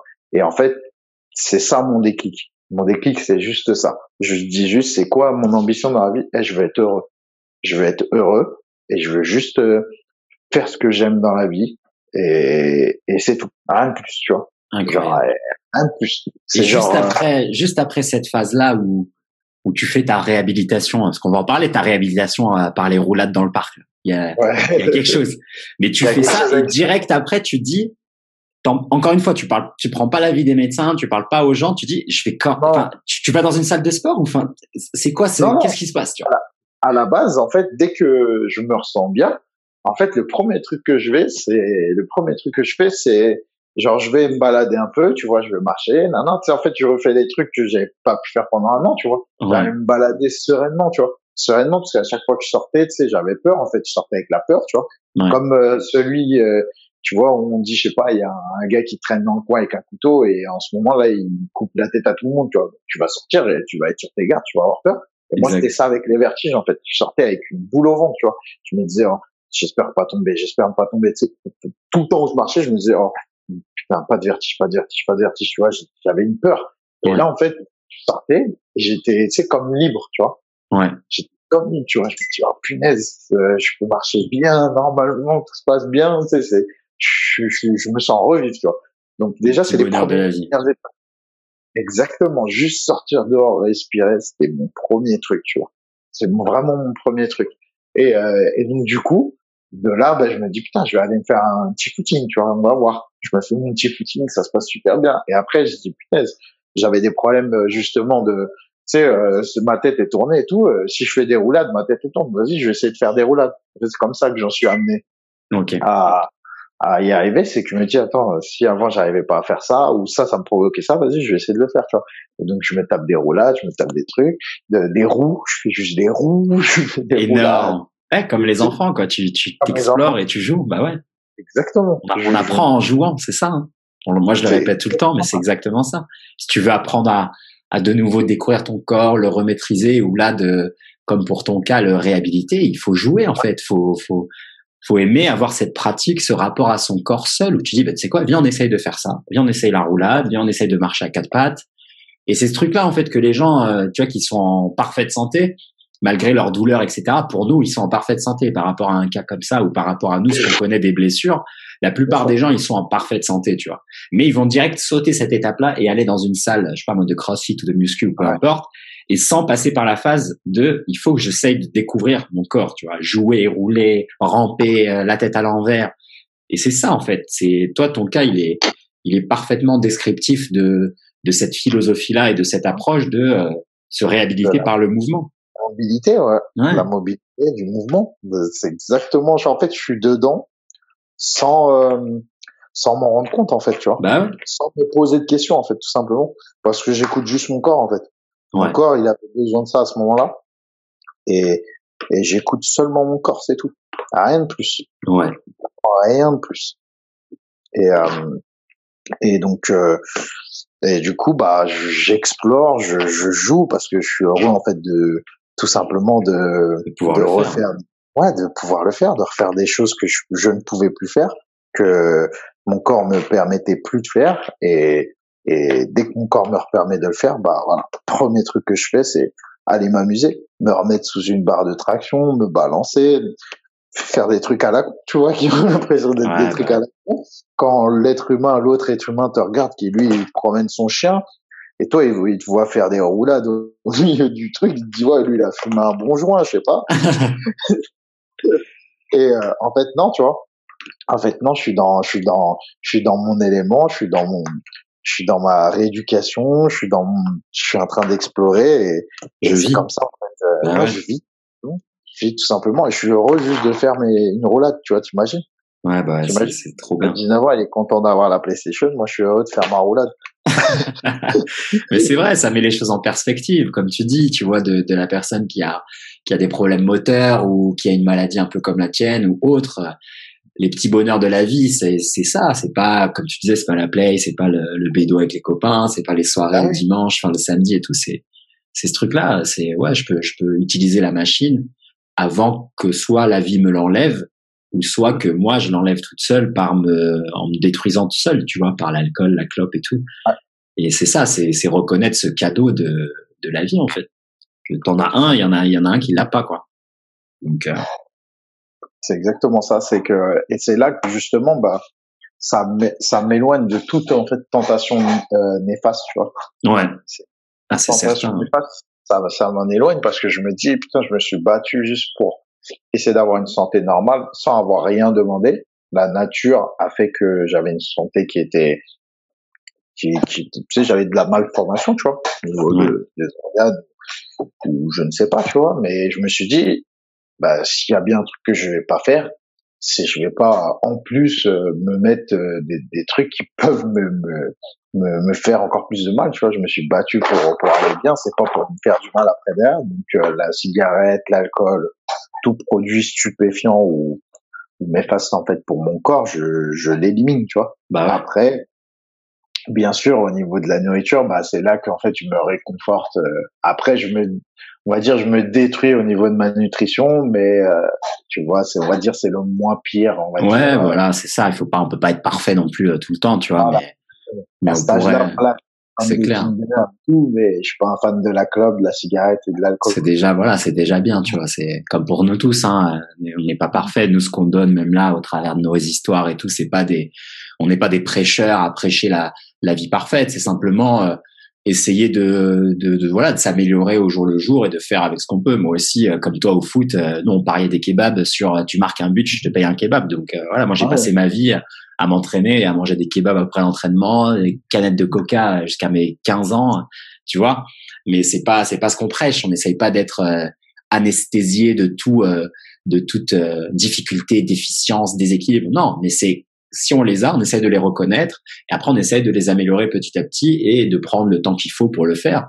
Et c'est juste ça, tu vois, euh, plutôt que d'accepter que c'est comme ça et de rien faire. Euh, non, tu vois, il y a y a une meilleure expérience de vie sur Terre tout le temps pour tout le monde qui est accessible si on on essaie simplement de s'y intéresser et, et d'avoir la curiosité de se dire, comme tu disais, ça t'est accessible, on te l'a donné, tu peux le faire, donc euh, bah explore quoi, joue et essaye que ça soit par le sport, euh, par euh, par les changements de changements de métier, changement de pays, peu importe, toutes ces micro décisions où tu sors euh, d'une d'une zone de confort ou d'une zone qu'on t'a dans laquelle on t'a mis, dans laquelle t'es prédéterminé, comme nous on l'a fait par exemple par le voyage, en sortant de nos villes, de nos pays, etc., en, s'arrachant à une culture. Et eh ben fais-le quoi, pourquoi pas? C'est juste par curiosité. De toute façon, il y, a, rien à faire d'autre que ça. Donc c'est ça la vie quoi. Il y a, a rien d'autre à faire. Qu'est-ce que tu veux faire d'autre? Rien. Bah Rien, vivre. Donc, moi, je peux, je peux que être d'accord avec toi. et là, justement, euh, toi, après cette phase-là de retour, un peu reconnexion avec la nature et tout, moi, ce qui m'intéresse, c'est quand est-ce que tu vas dans une salle pour faire de la bagarre? C'est quoi? Comment c'est possible, après ça, de se dire, je vais aller me prendre des coups dans la tête? C'est ça qui me choque. Là. Donc, du coup, après mes premiers, euh, mon premier retour sur le tatami se fait en douceur. Ouais. Ce qui se fait avec euh, des amis, en fait, il se fait avec deux amis qui sont euh, euh, totalement dans dans la recherche martiale. Il y en a un, euh, en fait, il est passé des sports de combat à à fan de Donnie Yen, de cascade, des Yamakasi. Donc lui, il s'amuse à faire des saltos, il s'amuse à aller dans la salle. Et lui, il se met dans la salle et en fait, il joue, il met plein de plein d'obstacles, plein de trucs. Et lui, il s'amuse à faire roulade, il saute, il, il fait son parcours en fait.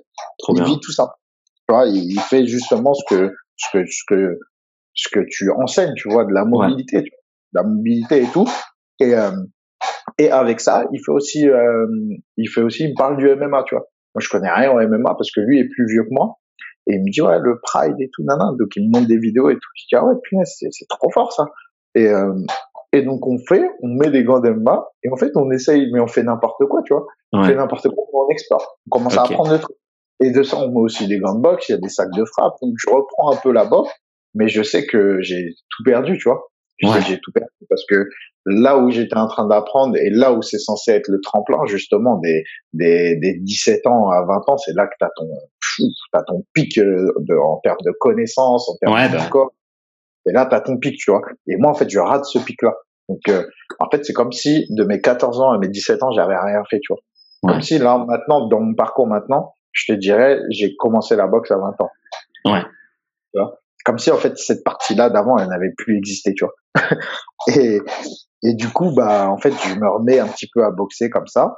Et, euh, et attends, excuse-moi, il y a, y a, un petit bruit là de fond derrière. Je sais pas, il y a un truc qui bouge. C'est ma chaise. Ah, c'est ta chaise, ouais. Essaye de, de ne pas la bouger. Attends, celle-là, elle fait moins de bruit, pardon. Ouais, non, non, non. J'essaierai après, peut-être, je sais pas, de l'editing, j'essaierai de l'enlever.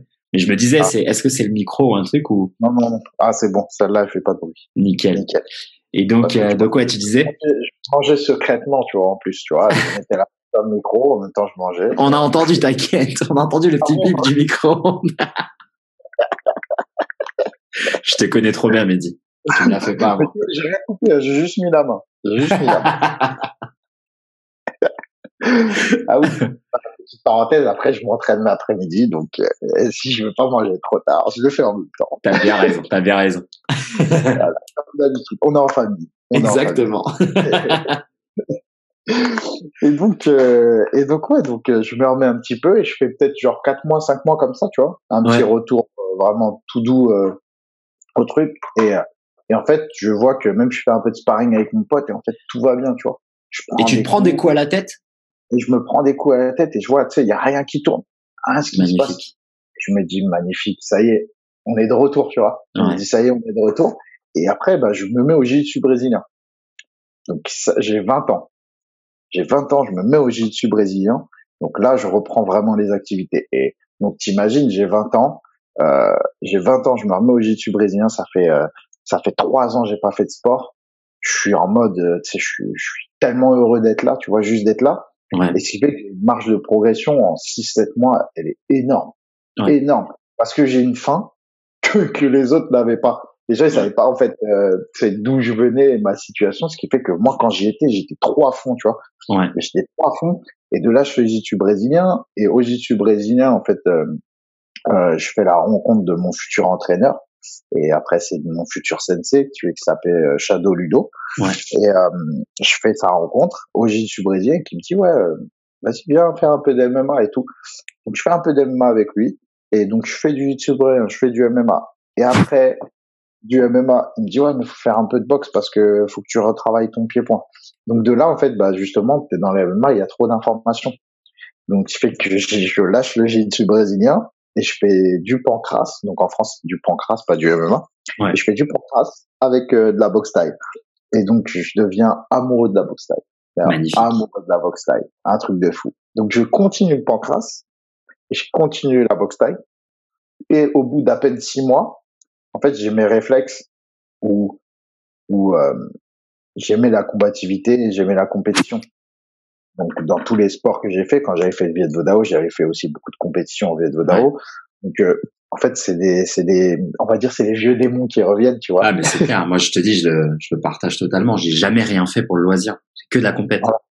C'est ça. C'est difficile de se sortir de ce cycle. Hein. Très, difficile. Ouais. Très compliqué. Quand t'as grandi avec ça, c'est, c'est, c'est imprégné, quoi. C'est, c'est presque attaché à, à, tes cellules quoi. Tu, tu commences un truc, tu dis attends, je progresse, mais là c'est le moment de, de, faire de la compète quoi. Tu as du mal à ne pas le faire quoi. C'est c'est une fin qui est ouais qui est très très difficile à, à maîtriser et après voilà peut-être qu'on y arrivera dans une autre phase de notre vie. Hein. Peut-être, hein, peut-être bien. Peut-être peut-être. mais mais ouais, je te comprends quand tu dis ça. C'est très très dur de ne pas pas faire de compète. C'est clair. Et donc, euh, du coup, euh, moi, je suis un peu aussi un peu euh, un peu foufou. Donc ça fait euh, deux mois que je fais du euh, MMA et je fais du donc je touche au grappling. J'avais fait un peu du jiu brésilien, mais grappling, bah c'est très différent. Donc je fais du pancras. Ça fait à peine deux mois. Il me dit tu veux faire une compétition de grappling? Je dis ouais vas-y. Je sais même pas faire, je sais rien faire au sol là, ouais. Une compétition de grappling, je vois, je la perds au point et tout. Je la perds à un point et tout. Je dis oh putain, bête d'expérience, tu vois ouais. expérience. Et de là, après, bah, on propose de faire du pancras. Donc là, ça fait, euh, ça fait, euh, bah, ça, mon opération, ça fait un an. Ça fait un an jour pour jour. Et un an après, je me retrouve sur les tatamis avec des gants d'MMA, avec quand même un casque et ouais. une à me battre en pancras. Incroyable. Incroyable. Un an après tout ça. Un an après. Waouh la leçon de vie, quoi. Le vrai, euh, le vrai esprit combatif, quoi. La détermination. Tout simplement. Juste de la détermination totale. détermination seulement. C'est vraiment, je suis motivé, je suis, je suis déterminé. Et donc, je fais ça. Et je fais un, deux combats. Euh, Et, euh, et euh, je fais mon premier combat déjà, je me fais défoncer. Mais genre, euh, genre, je me prends, euh, je crois, quatre crochets au menton, je fais l'ascenseur, je tombe sur les fesses. Oh là. Et, et je me relève. Mais à l'époque, en fait, bah, ça faisait super peur, le pancras et tout. Donc, en fait, dès que tu faisais juste l'ascenseur ou t'étais un peu en difficulté, il a arrêté, parce que ouais. tu sais, il a peur que qu'il y ait, je sais pas, quelqu'un du gouvernement qui soit là ou peu importe. Tu vois. Ouais, ouais. Fallait cadrer la discipline. C'était pas une mauvaise chose en soi. Ça aurait servi à rien.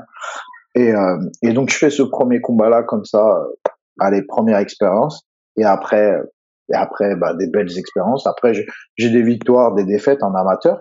Et j'ai un parcours en amateur où je crois sur deux trois ans je fais euh, euh, je fais au moins une vingtaine de combats ouais. en amateur en pancras et en, et en boxe taille. Et donc euh, ça se passe super bien, donc le cursus euh, un peu normal du compétiteur. Et, euh, et donc après, et après, bah 22 ans, donc ouais, j'ai repris à 20 ans, donc 22 ans, deux ans après, je décide de, ouais, deux ans, trois ans après, je décide de de prendre mes affaires et de partir pour la Suisse. Énorme. Gros changement de vie. Gros changement de vie. Et euh, donc le sport euh, me fait énormément de bien, je suis bien et tout, mais euh, il me manque un truc, c'est de l'argent pour voyager. Exactement. En fait, il me manque juste un truc maintenant, c'est de l'argent pour pouvoir réaliser mon rêve. Mon rêve, c'était de voyager, tout simplement. Ouais. Un rêve. Et quand on rêve dans la vie, c'était pas d'acheter une maison, c'était pas d'acheter une voiture, c'était je voulais voyager. Ouais. Et donc, euh, et donc je vais en Suisse parce que je, je sais que les Suisses, euh, le pour en Suisse, les salaires ils sont élevés pour la même chose que je fais en France. Ah mon ami, je t'appelle de la Suisse et oui, mais je n'ai pas le salaire de la Suisse, donc je paye mon café à 5 euros. Ça fait très mal, très très mal. Pendant qu'eux ils le prennent avec un sourire jusqu'au coin des oreilles, je me dis putain mais les gars, c'est 5 balles, putain. Je te jure, je reste là 7 jours, ça me ruine. Nos bons vieux amis suisses qu'on salue. T'as compris. Ah, ils, ils, sont ils sont fantastiques les Suisses. Ah oui. Tu manges, c'est tout, tu mâches. tu mâches, tu manges. Exactement. Tu mâches et t'as pas le choix de mâcher. C'est exactement ça. Ah ouais, putain.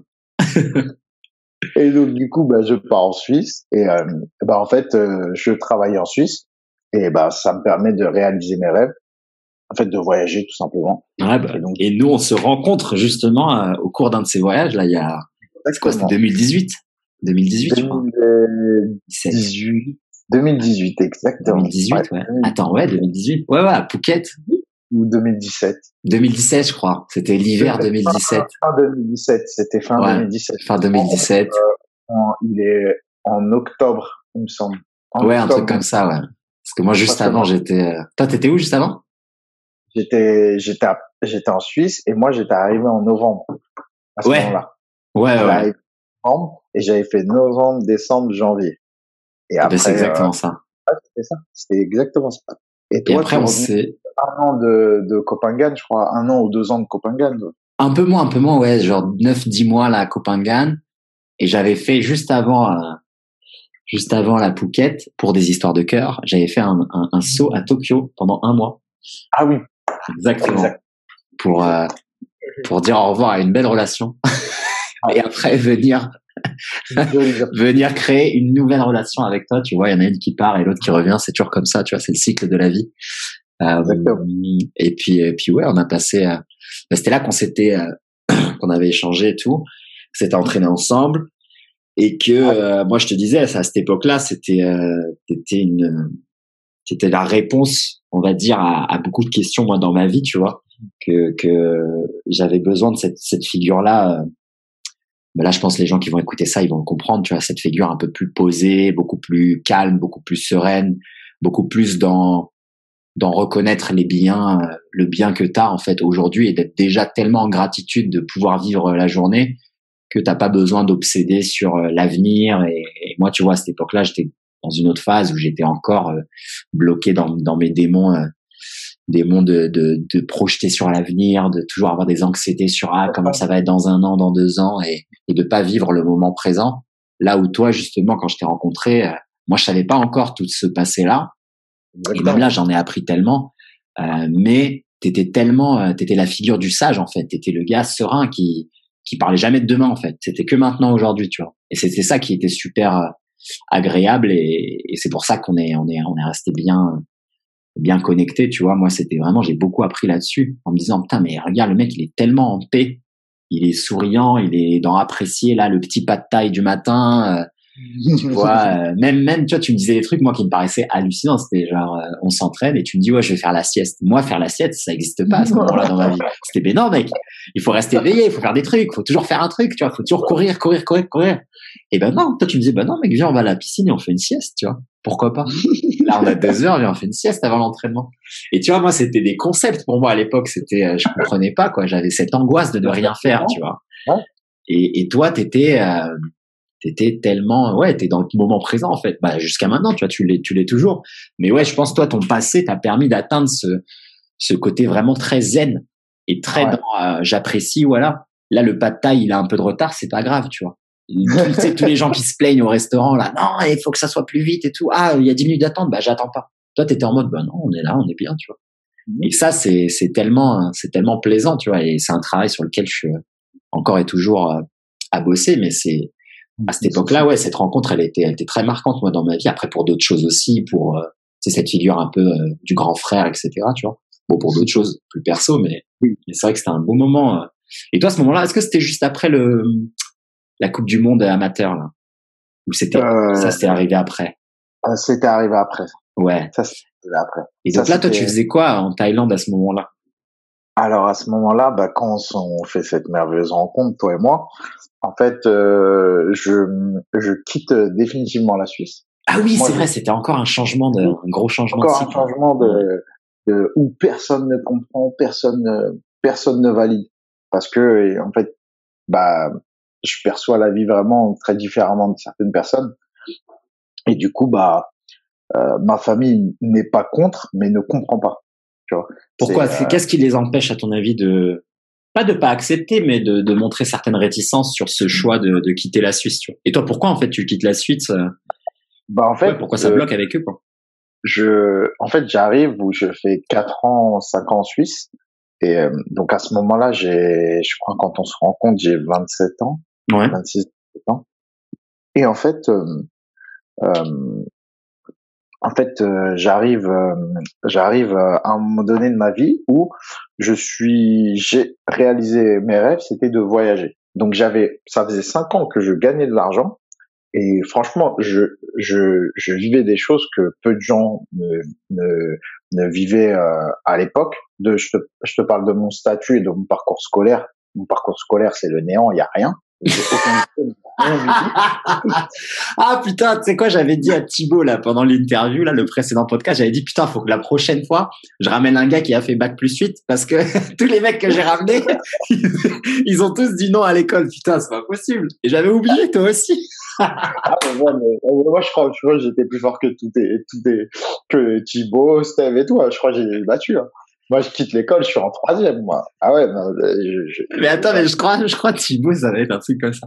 Steve aussi. Les, les deux, ils m'ont dit, toi aussi, peut-être, tu l'as pas dit. Mais non, toi, c'est peut-être différent. Mais les deux, ils m'ont dit déjà, il y a de la délinquance là-dedans. il n'y a pas d'école et il y a délinquance. et ça finit. Mais tu vois, regarde, au final, putain, parce qu'après, les gens, ils vont me dire, voilà ce que tu fais, Slim, tu choisis les gens. Parce que le message caché derrière, c'est ne pas aller à l'éducation nationale. Moi, c'est pas ce que je dis. Tu vois? Pas du tout. C'est pas ce que je dis.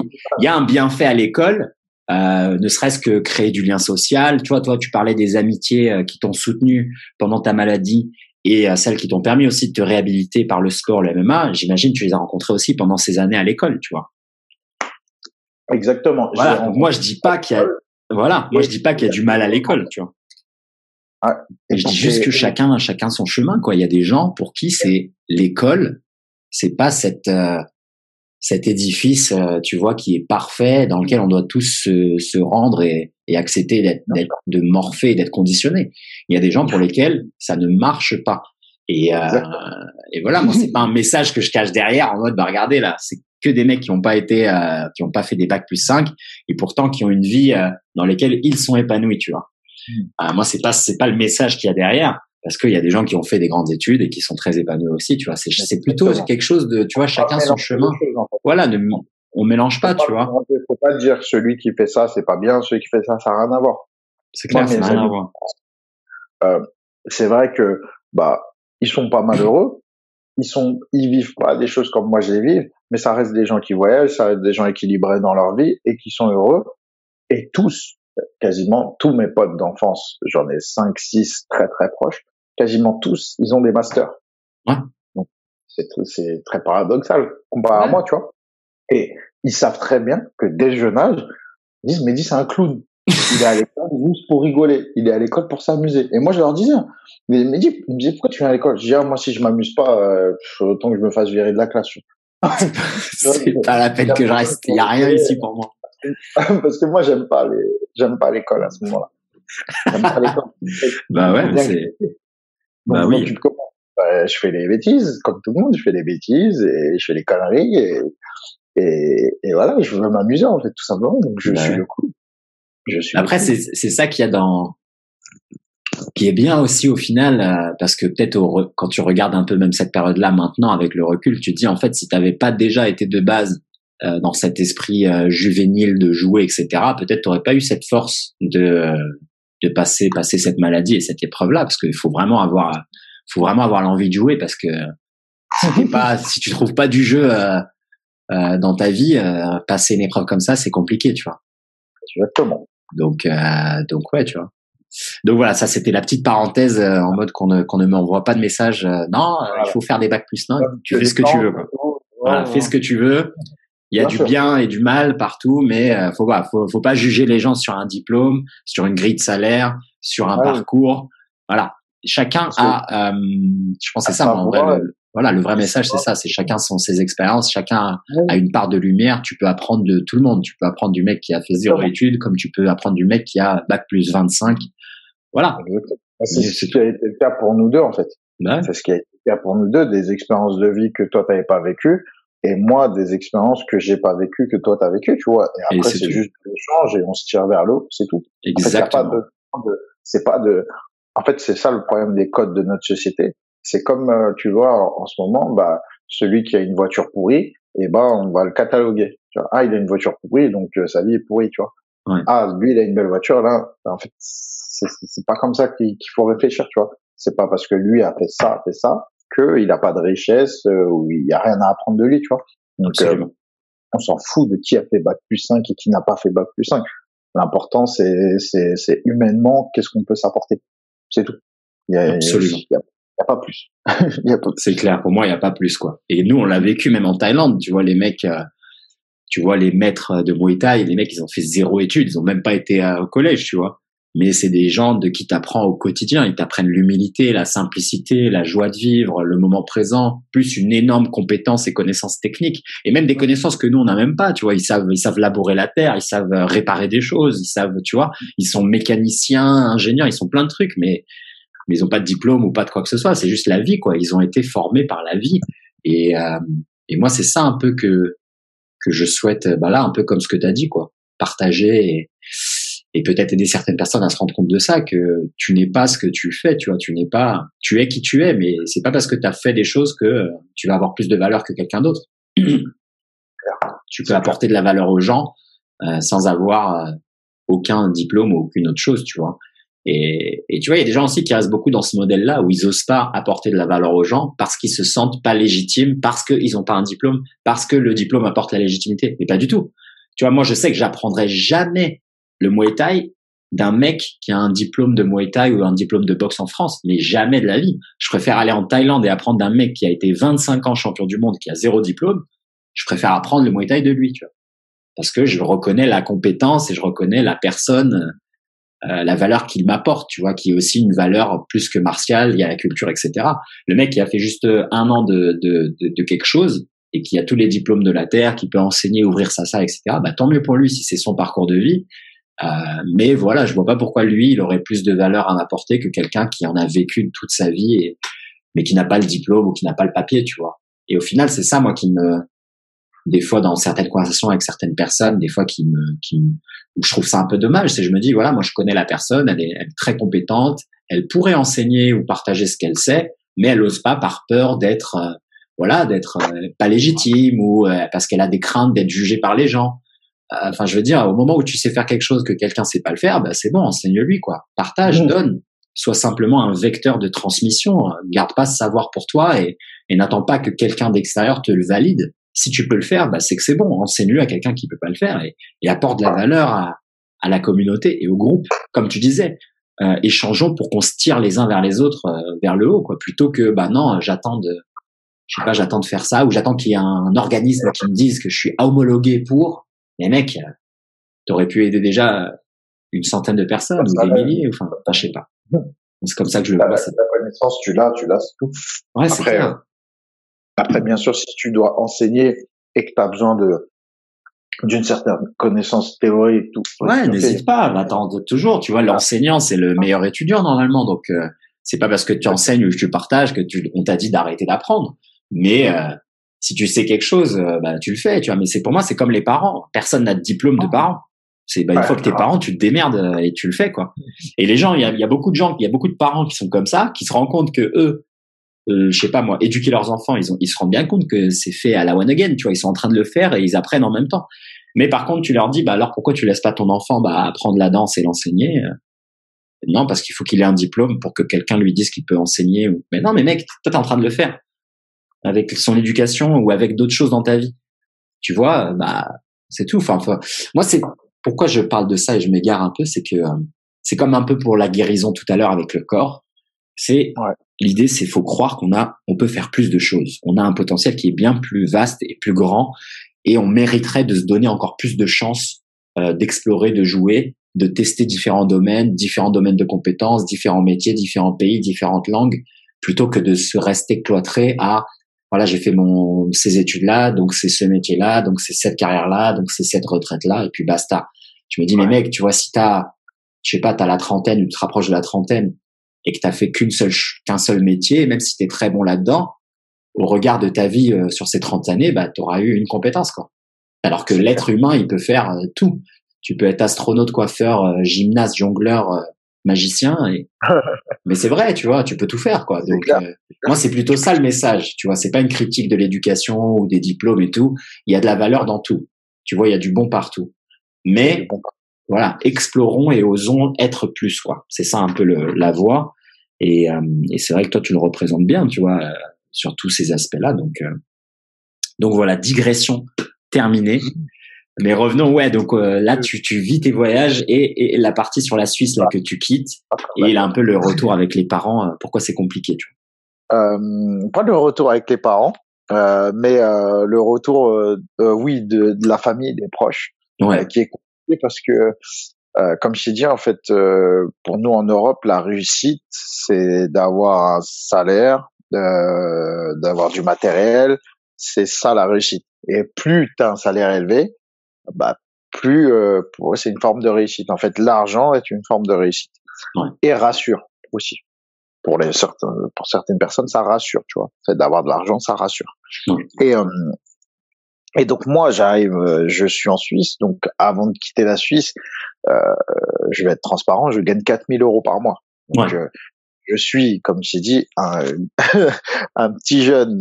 Euh, tu sais, c'est très cliché, mais je suis un petit jeune de la banlieue euh, qui a arrêté l'école en troisième et qui finit par toucher euh, plus qu'un ingénieur à Paris.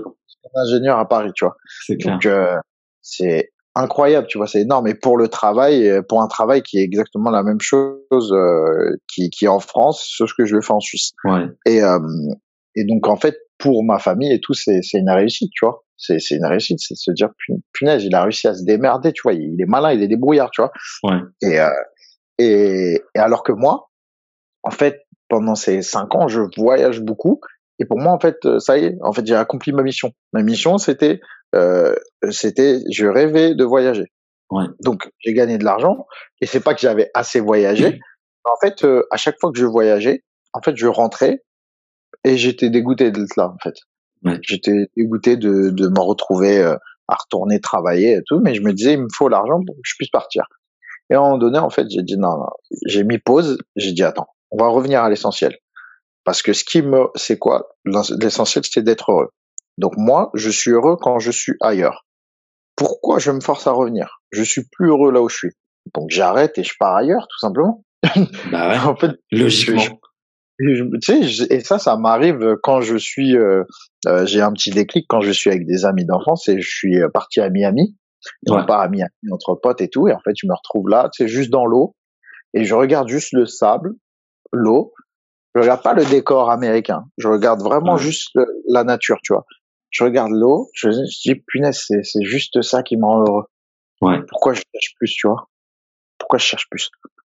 Et bien sûr, mon rêve, c'est de, c'est d'enfin vivre de la boxe en fait, parce que euh, c'était mon rêve ultime, c'est de faire un métier dont, dont je suis, euh, je suis heureux de le faire. Et le métier que je faisais, je n'étais pas heureux, tu vois. Je travaillais à l'aéroport et je travaillais en tant que videur en euh, sécurité en boîte de nuit.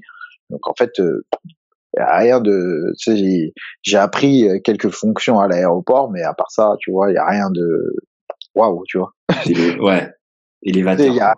voilà, il y a rien d'élévateur, tu vois. Il y a rien d'élévateur à part quelques connaissances à l'aéroport. Ouais, j'ai appris des choses et tout, c'était super, mais bah, rien de plus, tu vois. Hmm. Et donc euh, je me pose, je dis ok, mon rêve c'est d'être boxeur. Donc sachant que bien sûr on, a on a on a sauté, bien sûr on a sauté, mais pendant tout ce temps-là, pendant ces cinq ans-là, euh, je, je continue le sport et je combats. Et là je pratique vraiment à, à un meilleur niveau de plus en plus.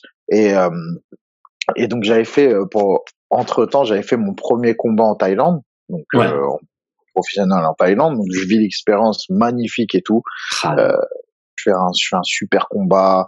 Euh, c'est mon premier combat, ça se passe super bien et et en fait je rentre, je suis heureux, tu vois, je suis heureux. J'ai vécu mon rêve. Punaise, je suis parti en Thaïlande, j'ai boxé en Thaïlande et en plus j'avais pas boxé en Thaï, mais j'avais pris euh, j'avais pris euh, un Italien qui était super, qui était vraiment fort, qui avait déjà un bon palmarès. Donc en fait, euh, il y avait que du que du positif, tu vois. Et euh, et donc en fait, je rentre, je kiffe l'expérience, je kiffe ce que je vis. Et en fait, je reviens à la normale. Après, je repars en vacances. Et quand je suis en vacances, je me dis punaise, tu vois, c'est ça la vie, être dans l'eau, être dans l'eau, le sable, punaise, le beau décor, la nature. En fait, c'est ça que j'aime. C'est ça que, que que j'ai besoin. À ce moment-là, en fait, c'est ça que j'ai besoin. Donc en fait, je rentre et euh, bah, je décide de, de prendre la décision d'arrêter mon travail. Donc j'arrête mmh. mon travail, je quitte mon travail. Donc je quitte pour euh, pour euh, tous mes proches, euh, mes potes et tout. c'est pour eux, c'est non mais t'es un fou. Il a pété un câble. T'es devenu ouf. on était jaloux de ta vie. on était jaloux de ta vie. C'était, tu partais trois, quatre fois par an en voyage, mais tu faisais des gros voyages et tout, et, et là tu veux arrêter. Et je dis ouais parce qu'en fait euh, quand je suis en voyage ça se passe bien mais quand je rentre et je travaille pour pouvoir payer le voyage ça se passe mal. dis donc euh, je vais arrêter en fait. Et j'ai un famille ouais non je quitte le boulot j'arrête euh, je pars vivre en Asie. Ils me disent mais, mais t'es un fou toi. ah j'adore. C'est des blagues et tout. J'ai dit non je pars je pars et tout. Et et ils me disent oh mais c'est un taré celui-là.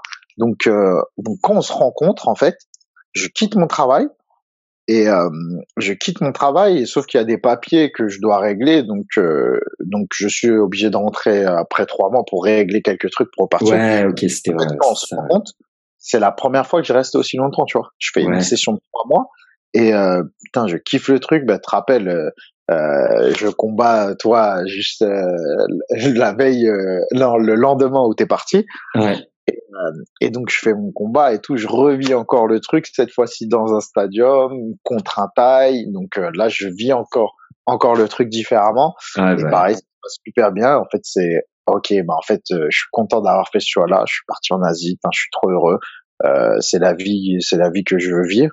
Et et du coup du coup du coup je reviens après trois mois je refais quelques papiers et après en fait s'ensuit euh, trois ans où je fais beaucoup d'allers-retours. Ouais, bah sais, beaucoup d'allers-retours. Hein. Je fais session trois mois, quatre mois, cinq mois, je rentre, six mois. Donc je vis à moitié là-bas. Ouais, c'est euh, ça. Hein. C'était pas vraiment vivre totalement là-bas comme toi t'as as pu le faire, tu vois. Exact, exact, étape par étape. Moi, avant même euh, avant, euh, bah, tu sais, quand on se rencontre, je t'avais dit, moi, juste avant, j'étais au Japon, enfin, avant même Pangan, tu vois, j'étais au Japon, tu vois, genre trois ans au total, mais j'avais fait ces allers-retours aussi euh, pendant les deux années euh, avant de m'installer. Et euh, parce que c'est bien d'avoir une petite phase aussi de transition, tu vois. En plus, t'apprends à chaque voyage, tu sais, t'apprends à te débrouiller mieux, et t'apprends aussi, euh, tu sais, comme les petites astuces. Tu fais ah putain là c'est moins cher, ah là je connaissais pas ce truc là ici. Donc au final après quand t'arrives et que tu t'installes, t'as genre les meilleurs plans en fait. T'as déjà tout testé et tu dis ah ouais non en fait ce resto je le ah. kiffe donc je vais m'asseoir pas loin. Il y a le petit 7-Eleven euh, pas loin, il y a la mer et tout. Donc c'est toujours bien d'avoir ces petites euh, ces petits trucs comme ça. Choquant, comme t'as dit en fait, c'est que en fait t'as ce truc choquant c'est que quand tu rentres, tu sais pourquoi tu es parti. Exact, exact, exact. En fait, quand tu rentres, après, c'est peut-être quelque chose que maintenant on a dépassé. Tu vois la preuve, euh, toi qui es à Zurich, qui est rentré, euh, qui rentre un petit peu à Paris, où toi, tu pouvais plus voir Paris. En ouais, bah ouais. Bah, t'as réappris à, je peux revenir vivre un petit peu à Paris, voilà. Bon, faut pas que ça dure éternellement, mais. c'est exactement ça tu, fais la, tu, fais la, paix aussi avec ce. Exactement. Tu as besoin de bouger, mais tu plus en, en, confrontation avec le pays ou la ville. En fait, tu arrives, à, arrives maintenant à, à éliminer tous les éléments perturbateurs. Exact. Et te mettre dans ta bulle, en fait. Te dire, écoute, tous ces éléments-là qui me perturbent, je suis tout simplement désolé pour ces êtres humains-là qui réfléchissent encore un petit peu comme ça, qui, se prennent la tête là où il faut pas. Et moi, je fais mon petit bout de chemin. Et, et, moi, c'est ce que j'ai eu en fait justement en partant, en revenant. En fait, quand je revenais, au début, j'étais genre oh, punaise, mais c'est quoi ce pays? Mais c'est quoi? Non, c'était la mauvaise façon de penser. C'est c'est maintenant, c'est rentrer de se dire, ok, celui qui est trop pressé en voiture, celui qui est trop pressé là, celui qui est trop là, je l'ignore en fait. J'ignore les éléments perturbateurs. Euh, voilà, moi j'amène justement ce truc que maintenant j'ai vécu à l'étranger. Ce truc euh, façon on va dire un petit peu Thaïlande c'est l'expression c'est sabai sabai c'est en fait c'est cool ça va tu vois. Ça va tout va bien. Tout va bien. Et en fait bah voilà la zénitude. Et ça moi je l'avais heureusement en fait bah comme on avait dit en fait je l'avais déjà eu cause de la maladie en fait j'avais mmh. déjà appris à être comme ça en mode je suis pas pressé par le temps, je suis pas en pression financière, je suis pas, euh, mes, mes buts sont autres, tu vois. Donc, ce qui fait que j'avais déjà adopté cette zénitude. Et, euh, et avec euh, l'Asie, bah, ça l'a encore plus réconforté. Je me suis dit, ah ben non, c'est vraiment comme ça qu'ils vivent, tu vois. Moi, bah j'essaie de le transmettre, mais eux, ils le vivent vraiment, tu vois. Eux, c'est leur quotidien. Là où nous, on doit passer par des, il y a des gens qui font des formations pour apprendre à méditer et tout, alors que eux, en fait, c'est leur quotidien. Dans leur quotidien, comme tu dis, ils voient les choses à travers juste une autre lentille, parce qu'on vit tous la même chose. Je veux dire, le mec qui est dans un embouteillage, tout le monde, si t'es dans un embouteillage, t'es dans un embouteillage. Mais il y a la personne qui va se dire, bah attends, c'est quoi? C'est pas ce que j'allais faire de toute façon, c'est pas méga urgent ou c'est pas important. Je vais en profiter, je vais mettre un podcast ou je vais mettre un livre, je vais écouter de la musique. Si j'ai mon enfant dans le dans la voiture, bah au lieu de l'engueuler et lui dire de se taire, je vais peut-être prendre l'occasion. Bah on est immobile, autant jouer, autant faire un truc, etc., etc. Donc c'est une approche de la vie en fait et des situations plutôt que tu vas subir. Voilà, c'est ça, c'est simple que ça. Et c'est vrai que même moi, là, tu le disais, maintenant, moi aussi, j'ai fait un peu la paix, tu vois, avec euh, avec Paris, euh, bah, de la même manière que toi, en fait, en me disant, en fait, ça m'atteint pas ces choses-là. Ouais. Je décide que ça m'atteint pas, c'est pas qu'elles n'existent pas. On n'est pas genre nihiliste et on dit ouais non il y a rien et on se met des ER. Non, elles sont là. Tu vois que ça soit le confinement, que ça soit les les grèves ou que ça soit les choses comme ça. Moi quand j'étais revenu en plus, tu vois c'était après deux ans de Thaïlande quasiment, enfin un an et demi, et j'étais revenu il y avait le truc des gilets jaunes, tu vois. Et je devais faire plein de stages et tout. Mais ça reste quand même un des meilleurs souvenirs que j'ai eu euh, en France, euh, alors que j'ai quitté la France pendant 7-8 ans, tu vois. Mais revenir avec les gilets jaunes et avec ça et tout, ça a quand même été euh, bah, super positif parce que en fait c'est pas que la France elle a changé ou l'endroit dans lequel t'es il change, c'est toi qui change. Et mm. comme toi tu changes, tu vois les choses autrement et c'est ça en fait. Euh, tu peux trouver ton bonheur partout, que tu sois dans une ville méga bondée ou en nature. Après voilà, ça veut pas dire qu'il faut rester dans un environnement que toi t'aimes pas. Comme toi tu disais, si tu as besoin de ce retour à la nature, cette vie un peu plus simple, autant faire en sorte de la de la trouver. Tu vois, d'aller d'aller à l'endroit où où il y a ça. Moi c'est aussi pour ça que que je retournerai pas à Paris ou que je veux pas vivre à Paris ou dans les grandes villes. C'est juste que j'ai compris maintenant que ça me correspond pas. Mais ça veut pas dire que quand j'y suis, euh, je vais me morfondre. Non, bah, t'essayes de trouver euh, ta petite parcelle de, de paradis partout, tu vois. Mais c'est ça l'idée, quoi. C'est avoir cette idée de, tu jongles en fait avec les événements de, de la journée. Euh, et, et, et je pense pas qu'il y ait de, de choses qui soient genre intrinsèquement importantes. C'est nous en fait, on met de l'importance sur ces choses-là. Mais si on décide de qu'elles n'ont pas qu'elles n'ont pas vraiment beaucoup d'importance, au final, ça passe tranquille, tu vois. Si t'es en retard à rendez-vous ou s'il y a ça, bah, envoyer un message et dire que t'es désolé, un truc, c'est bon, ça prend cinq secondes. Et après, t'es pas obligé de stresser dans la route ou t'es pas obligé de te presser et courir. Bah, ça y est, t'es déjà en retard ou t'es déjà comme ça, tu t'es déjà excusé. Bah, voilà, prends ton temps, apprécie d'autres choses. Ça peut être aussi le moment de, de trouver d'autres idées, etc. Il y a toujours un peu ces, si t'arrives à jongler, en fait, entre ton attention, tu la mets dans des choses qui sont plus douces, au final, il semblerait que la journée, elle passe aussi de manière un peu plus douce, tu vois. C'est des trucs comme ça, quoi c'est avoir le, comme tu as dit, en fait, c'est tout simplement, c'est nous qui faisons le choix, avoir le courage de, de l'affronter autrement. Tu vois. Exact, c'est exactement ça. C'est une vraie décision courageuse, tu vois. Bah oui. Qu'est-ce que tu fais? Est-ce que tu fais comme tout le monde où tu t'agaces, ça t'énerve, ou est-ce que euh, tu mets un peu de musique, euh, tu tu t'évades, ou est-ce que tout simplement, bah comme tu as dit, tu mets un petit podcast et tu dis, tu dis voilà, de toute façon je suis dans les bouchons, euh, de toute façon je peux rien faire de plus. Bah Crier ça avancer plus. Euh, ça, en fait, il y a des situations qui ne font pas avancer plus. Donc, à un moment donné, tu prends du recul et tu dis bon, euh, est-ce que je me mets du stress qui est pas bon pour mon corps, qui est pas bon pour mon cerveau? Est-ce que tout, tout, simplement, comme tu as dit, tu, tu décides, c'est toi qui décides de tes réactions et qui prend la décision. Tu vois? C'est comme euh, bah, comme on, a été amené à parler, tu sais, par rapport au téléphone. Ouais. Je disais, bah bah moi, je trouve que bah, le téléphone me prend un temps dans ma vie qui ne devrait pas me prendre. Parce que je suis pas comme toi où mon outil c'est l'informatique. Mon outil il est pas informatique. Donc j'ai rien à apprendre. Il y a toujours des choses à apprendre sur Internet. Attention. C'est pas ce que je dis. C'est pour moi, dans ma situation, en fait, j'ai rien à apprendre d'un smartphone. Bah oui. Mais je suis comme un débile. À regarder des trucs de comme on disait de de de, de fanboy là de des articles de MMA de trucs même si c'est de l'actualité si si je fais pas du Candy Crush ou, ou quoi. Mais en fait je mets mon attention euh, là où où il n'y a pas besoin là où je perds du temps. Mais je continue à le faire. Je me dis à un moment donné il faut que je me mette des choix. Je me dire, mais pourquoi je prends pas le livre au lieu d'être sur au lieu d'être sur Google et regarder des actualités euh, qui servent à rien, tu vois. Ouais, bah. Euh, c'est un exemple, tu vois. Ouais, bah, c'est des décisions, tu vois. Mais c'est. Qu'est-ce que tu fais à ce moment-là? Qu'est-ce que tu décides de faire à ce moment-là? C'est clair, c'est clair. Et je pense pas qu'il y ait justement euh, là en fait le, le truc un peu sous-jacent à tout ça, c'est vraiment cette idée de de libre arbitre. C'est toi qui choisis.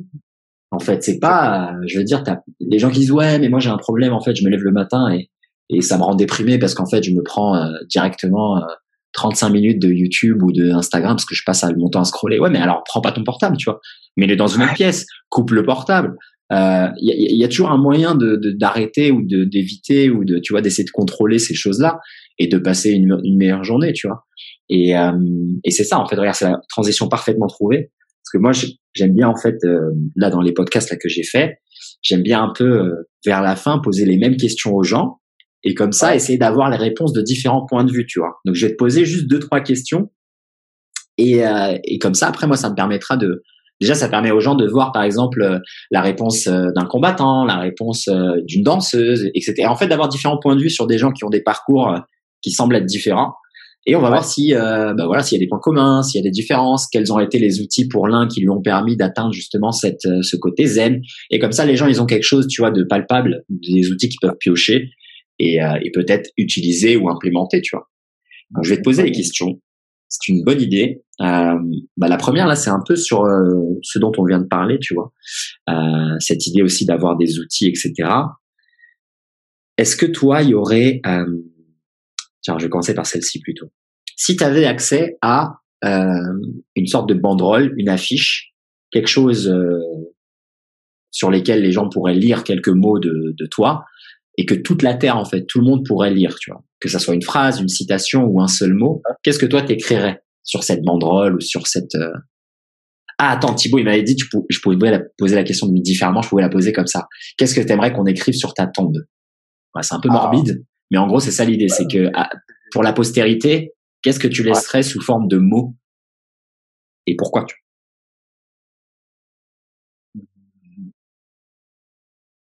Euh, je pense, enfin c'est même pas je pense, je suis sûr, je dirais juste soyez en paix avec vous-même. Nice. Tout simplement. Qu'est-ce que ça pourrait, euh, Qu'est-ce que ça impliquerait pour toi derrière, derrière ces mots-là? Ils sont très, très puissants. Euh, c'est bah, quoi la paix, la paix avec soi? Être en paix avec soi-même, ce qui fait que, que comme en fait de tout ce qu'on a résumé, de, en fait l'important dans la vie, tout simplement, c'est d'être heureux, de chercher le bonheur. En fait, pour moi, ma part, euh, tout ce que je fais dans ma vie, c'est juste une recherche de bonheur. Tout simplement. C'est d'être le plus heureux possible de jour en jour. Et de faire aussi, de faire du bien autour de soi et de, c'est ce qui nous rend aussi heureux. Et, euh, mais ce serait vraiment juste la recherche du bonheur. Je pense que quand on est en paix avec soi-même, on peut être que en paix avec les autres. Et je pense que c'est pour ça que à cette heure-ci, on a un monde de, de guerre, euh, de, de, de comparaison, de jalousie, de, parce que les gens sont pas en paix avec eux-mêmes. Tu vois Je pense que si tout le monde était en paix avec soi-même, et cherchait juste à, à, à, être heureux et ne cherchait pas à, faire du mal euh, aux gens ou quoi que ce soit, bah, tout irait, tout irait mieux dans ce monde. Après, c'est ma, ma vision. Ma bah après, c'est ça, c'est chacun son. Un peu trop zen, un peu trop. Euh, il n'y a jamais trop, mon ami, tu le sais. jamais trop. On est dans un monde, on a besoin de ça. De plus en plus de, de, de, de, de hippie spirituel. On en a besoin. Moi, en plus de ça, tu me connais. Je j'ai pas le nez dans les bouquins. J'ai pas le nez dans les bouquins. Je, je, j'observe juste en fait euh, euh, les êtres humains comment ils se comportent de plus en plus.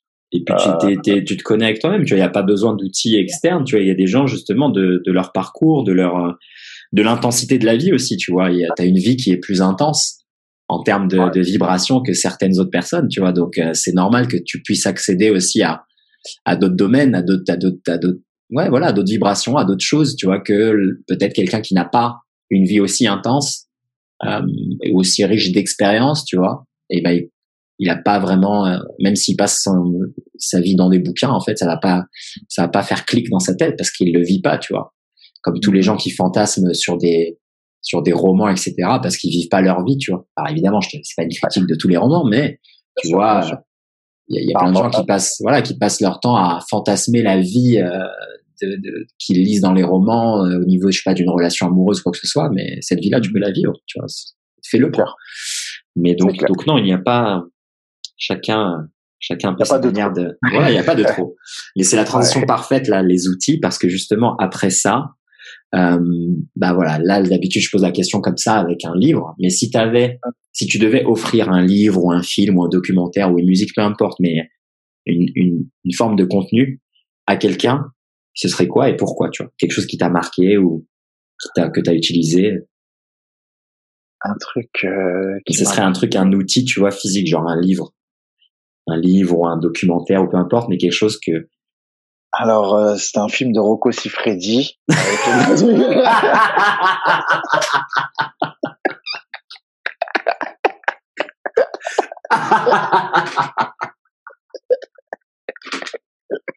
ah, je m'attendais pas à ça. On était bien là, on était dans des bonnes ondes spirituelles.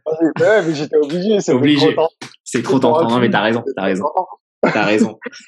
tu restes, tu restes dans, dans ton, euh, dans ta vérité, tu vois. Mehdi le joueur, toujours. Je suis obligé, je suis obligé. tu as raison, tu as raison. Tu as raison. spectateurs, je suis obligé de... tu es un artiste, donc euh, tu exprimes ton art. euh, non, euh, plus sérieusement, plus sérieusement, euh, un, un, un film qui m'a qui m'a marqué, euh, qui m'avait marqué un petit peu à l'époque quand j'étais plus jeune. C'était euh, c'était un film de guerre ouais. euh, qui s'appelait Frères de sang. D'accord. Qui s'appelait Frères de sang. C'était un film coréen. Ouais. Et en fait qui racontait l'histoire vraie de bah en fait de la guerre en Corée où quand ils ont séparé euh, le sud et le nord alors que le sud et le nord pouvaient être de la même famille où ils se retrouvaient avec des fusils et à tuer en fait leur propre famille, leurs propres frères en fait, où la où la société ou où le pays les avait ordonnés de s'entretuer, tu vois. Et, euh, et en fait dans ce film-là, bah bah en fait c'est deux frères et donc c'était une histoire vraie. Je suis parti en Corée du Sud et justement j'ai vu euh, la grande statue qui représentait avec l'histoire et tout.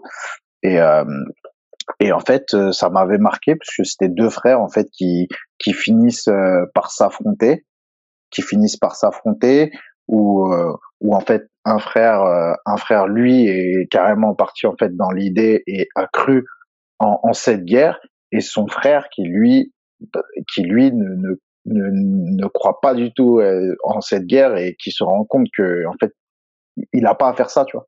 Il préfère mourir que que de tuer quelqu'un en fait et euh, et du coup le film il, il, était super émouvant et en fait j'ai trouvé euh, j'ai trouvé la morale et, et sachant qu'en plus c'était une histoire vraie ça m'avait euh, ça m'avait un peu troublé ouais c'est quelque chose que tu recommanderais là ouais à, quelqu'un ok bah écoute mon R200 un petit Alors, pourtant, euh. je suis pas du tout guerre et tout, et bah comme je suis pas guerre justement, bah. Et tu le recommanderais pour pour sa morale alors? L'outil à extraire, c'est la morale et, euh, peut-être partager encore un peu plus cette idée de de vivons en paix et partageons un peu plus d'amour. Bah écoute, c'est beau ça. bah c'est beau. Tiens, dernière question pour pour conclure. Question que j'ai que j'ai posée aux deux derniers invités seulement. Euh, tu vois dans cette idée encore d'avoir des outils euh, qui permettent de bah voilà de vivre un peu la vie dont on dont on rêve comme toi là ça a été ton cas euh, tu vois chacun évidemment ses rêves ses ambitions euh, mais moi j'aimerais bien tu sais avoir euh, peut-être le le compte rendu de de plusieurs personnes qui semblent être épanouies ou en tout cas vivre la vie dont ils rêvent euh, et essayer de donner les outils aux gens. Et moi, je me suis rendu compte euh, bah, de mes expériences et puis des expériences, euh, tu vois, que j'ai partagées avec certaines personnes qui étaient aussi dans dans cette dans ces vibes là, que ça passait beaucoup par des routines. Et donc, je me la question que j'ai envie de te poser, c'est toi la matinée parfaite, elle est comment, tu vois? Et est-ce qu'elle est sous forme de routine? Et si oui, bah décris-la nous et comme ça peut-être on va pouvoir nous aussi extraire certains outils que toi tu utilises euh, et les appliquer dans nos vies. Tu vois. Alors, euh, la routine matinale parfaite. La routine matinale parfaite. Alors, euh, j'aimerais vraiment te faire une dédicace et, dire, bah moi, c'est que de la mobilité. Aïe déjà. C'est que de la mobilité. c'est magnifique. Mon rêve. Hop, on finit là-dessus. Allez, très bonne soirée tout le monde. Et n'oubliez pas de le gros placement de produit. Non, mais sérieusement, je le conseille parce que je l'avais fait, euh, je l'avais fait à un moment donné. Ouais. Donc, quand tu peux donner des bases en fait de, de mobilité, de le faire direct en se réveillant, c'est vrai que ça change une journée. Je le dis, de faire une routine de mobilité dès le matin, de réveiller le corps, c'est la meilleure façon de d'attaquer la journée. Après, c'est comme je dis, c'est une routine. C'est toi qui choisis de le faire ou pas. Donc, est-ce que toi, tu t'es motivé, tu le fais? Moi, je suis un peu feignant, donc, euh, donc euh, malheureusement, je suis honnête, je ne le fais pas tous les jours, mais je, je connais bien fait. Et ma routine à moi euh, personnelle, elle est, elle est très, euh, elle est très, elle est très, on va dire, elle est très lambda. C'est, c'est le petit réveil, c'est le petit déjeuner. Et maintenant, en fait, depuis peu, je mange, mon alimentation a changé et je mange correctement. Ce qui fait que quand je me lève et que je prends un petit déjeuner correct avec les bonnes énergies, déjà je me suis aperçu que ma journée avait rien à voir. ma journée avait rien à voir. Donc pour moi ça a été un changement de vie, juste ça, t'imagines? Juste ça. On me disait depuis des années et des années que j'ai appliqué et j'ai vraiment vu les bienfaits, tu vois, juste manger un fruit, euh, euh, des lipides, euh, ça, déjà ça te change totalement ta journée. Donc moi la, le matin type, la routine, c'est déjà de me lever, de me faire mon petit déjeuner. Et après bah en fait moi j'ai une routine euh, personnellement dans la vie c'est bah c'est sport de combat. Donc moi je me lève je prends mon sac et je vais me faire mon footing. Donc c'est ma routine ça il y a il y a, y a du il y a du portable, il y a de la télé, il y a du truc comme ça ou pas du tout? Euh, Le matin, le matin, un un peu de portable parce que c'est mon réveil, donc euh, je le déverrouille, je regarde les messages. Euh, S'il y a des vidéos un peu à la con, je les regarde, je rigole, mais ça dure 10 minutes, pas plus. Et je lâche parce que je me dis c'est très agressif. Le premier truc que je fais de mon corps, c'est je me lève et je mets les yeux dans l'écran. Il n'y a pas pire. Il n'y a, pas pire. Et donc, donc ouais, non, j'essaye d'éliminer voilà tout ce qui est téléphone. Et c'est vraiment aller prendre mon petit déjeuner, me poser, silence complet, silence radio, euh, devant la fenêtre, devant la fenêtre. Voilà, on prend un petit peu de la vitamine et l'énergie. On se réveille tout doucement. Et après, bah, pour moi, c'est le travail qui commence. Donc, le travail, pour moi, c'est un footing euh, tous les matins ou une préparation physique ou donc. Euh, je me dirais le réveil par le par le corps, quoi. Le mouvement directement. Le réveil par le corps. Le réveil par le corps. Pour moi, c'est c'est c'est ma routine de c'est ma routine de de vie. C'est écoute. on se réveille, on se met les énergies et on bouge. Magnifique. Tout simplement. eh ben écoute, une merveilleuse conclusion, euh, mon frère. C'était magnifique, un très bon moment.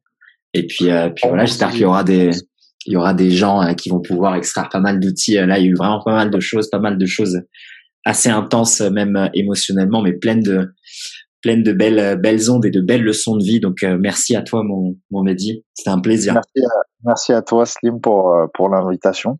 Merci beaucoup. je t'en prie, mon frérot. Et merci à tous ceux qui vont euh, écouter ça. Voilà. Merci beaucoup. Et voilà, si on peut aider, ne, serait-ce que par nos vécus, c'est avec grand plaisir. Magnifique. Bah, des gros bisous, mon frère. Merci à tous d'avoir écouté. Et puis, euh, bah, à bientôt. Hein. ciao, ciao. Ciao tout le monde. Bisous, bisous.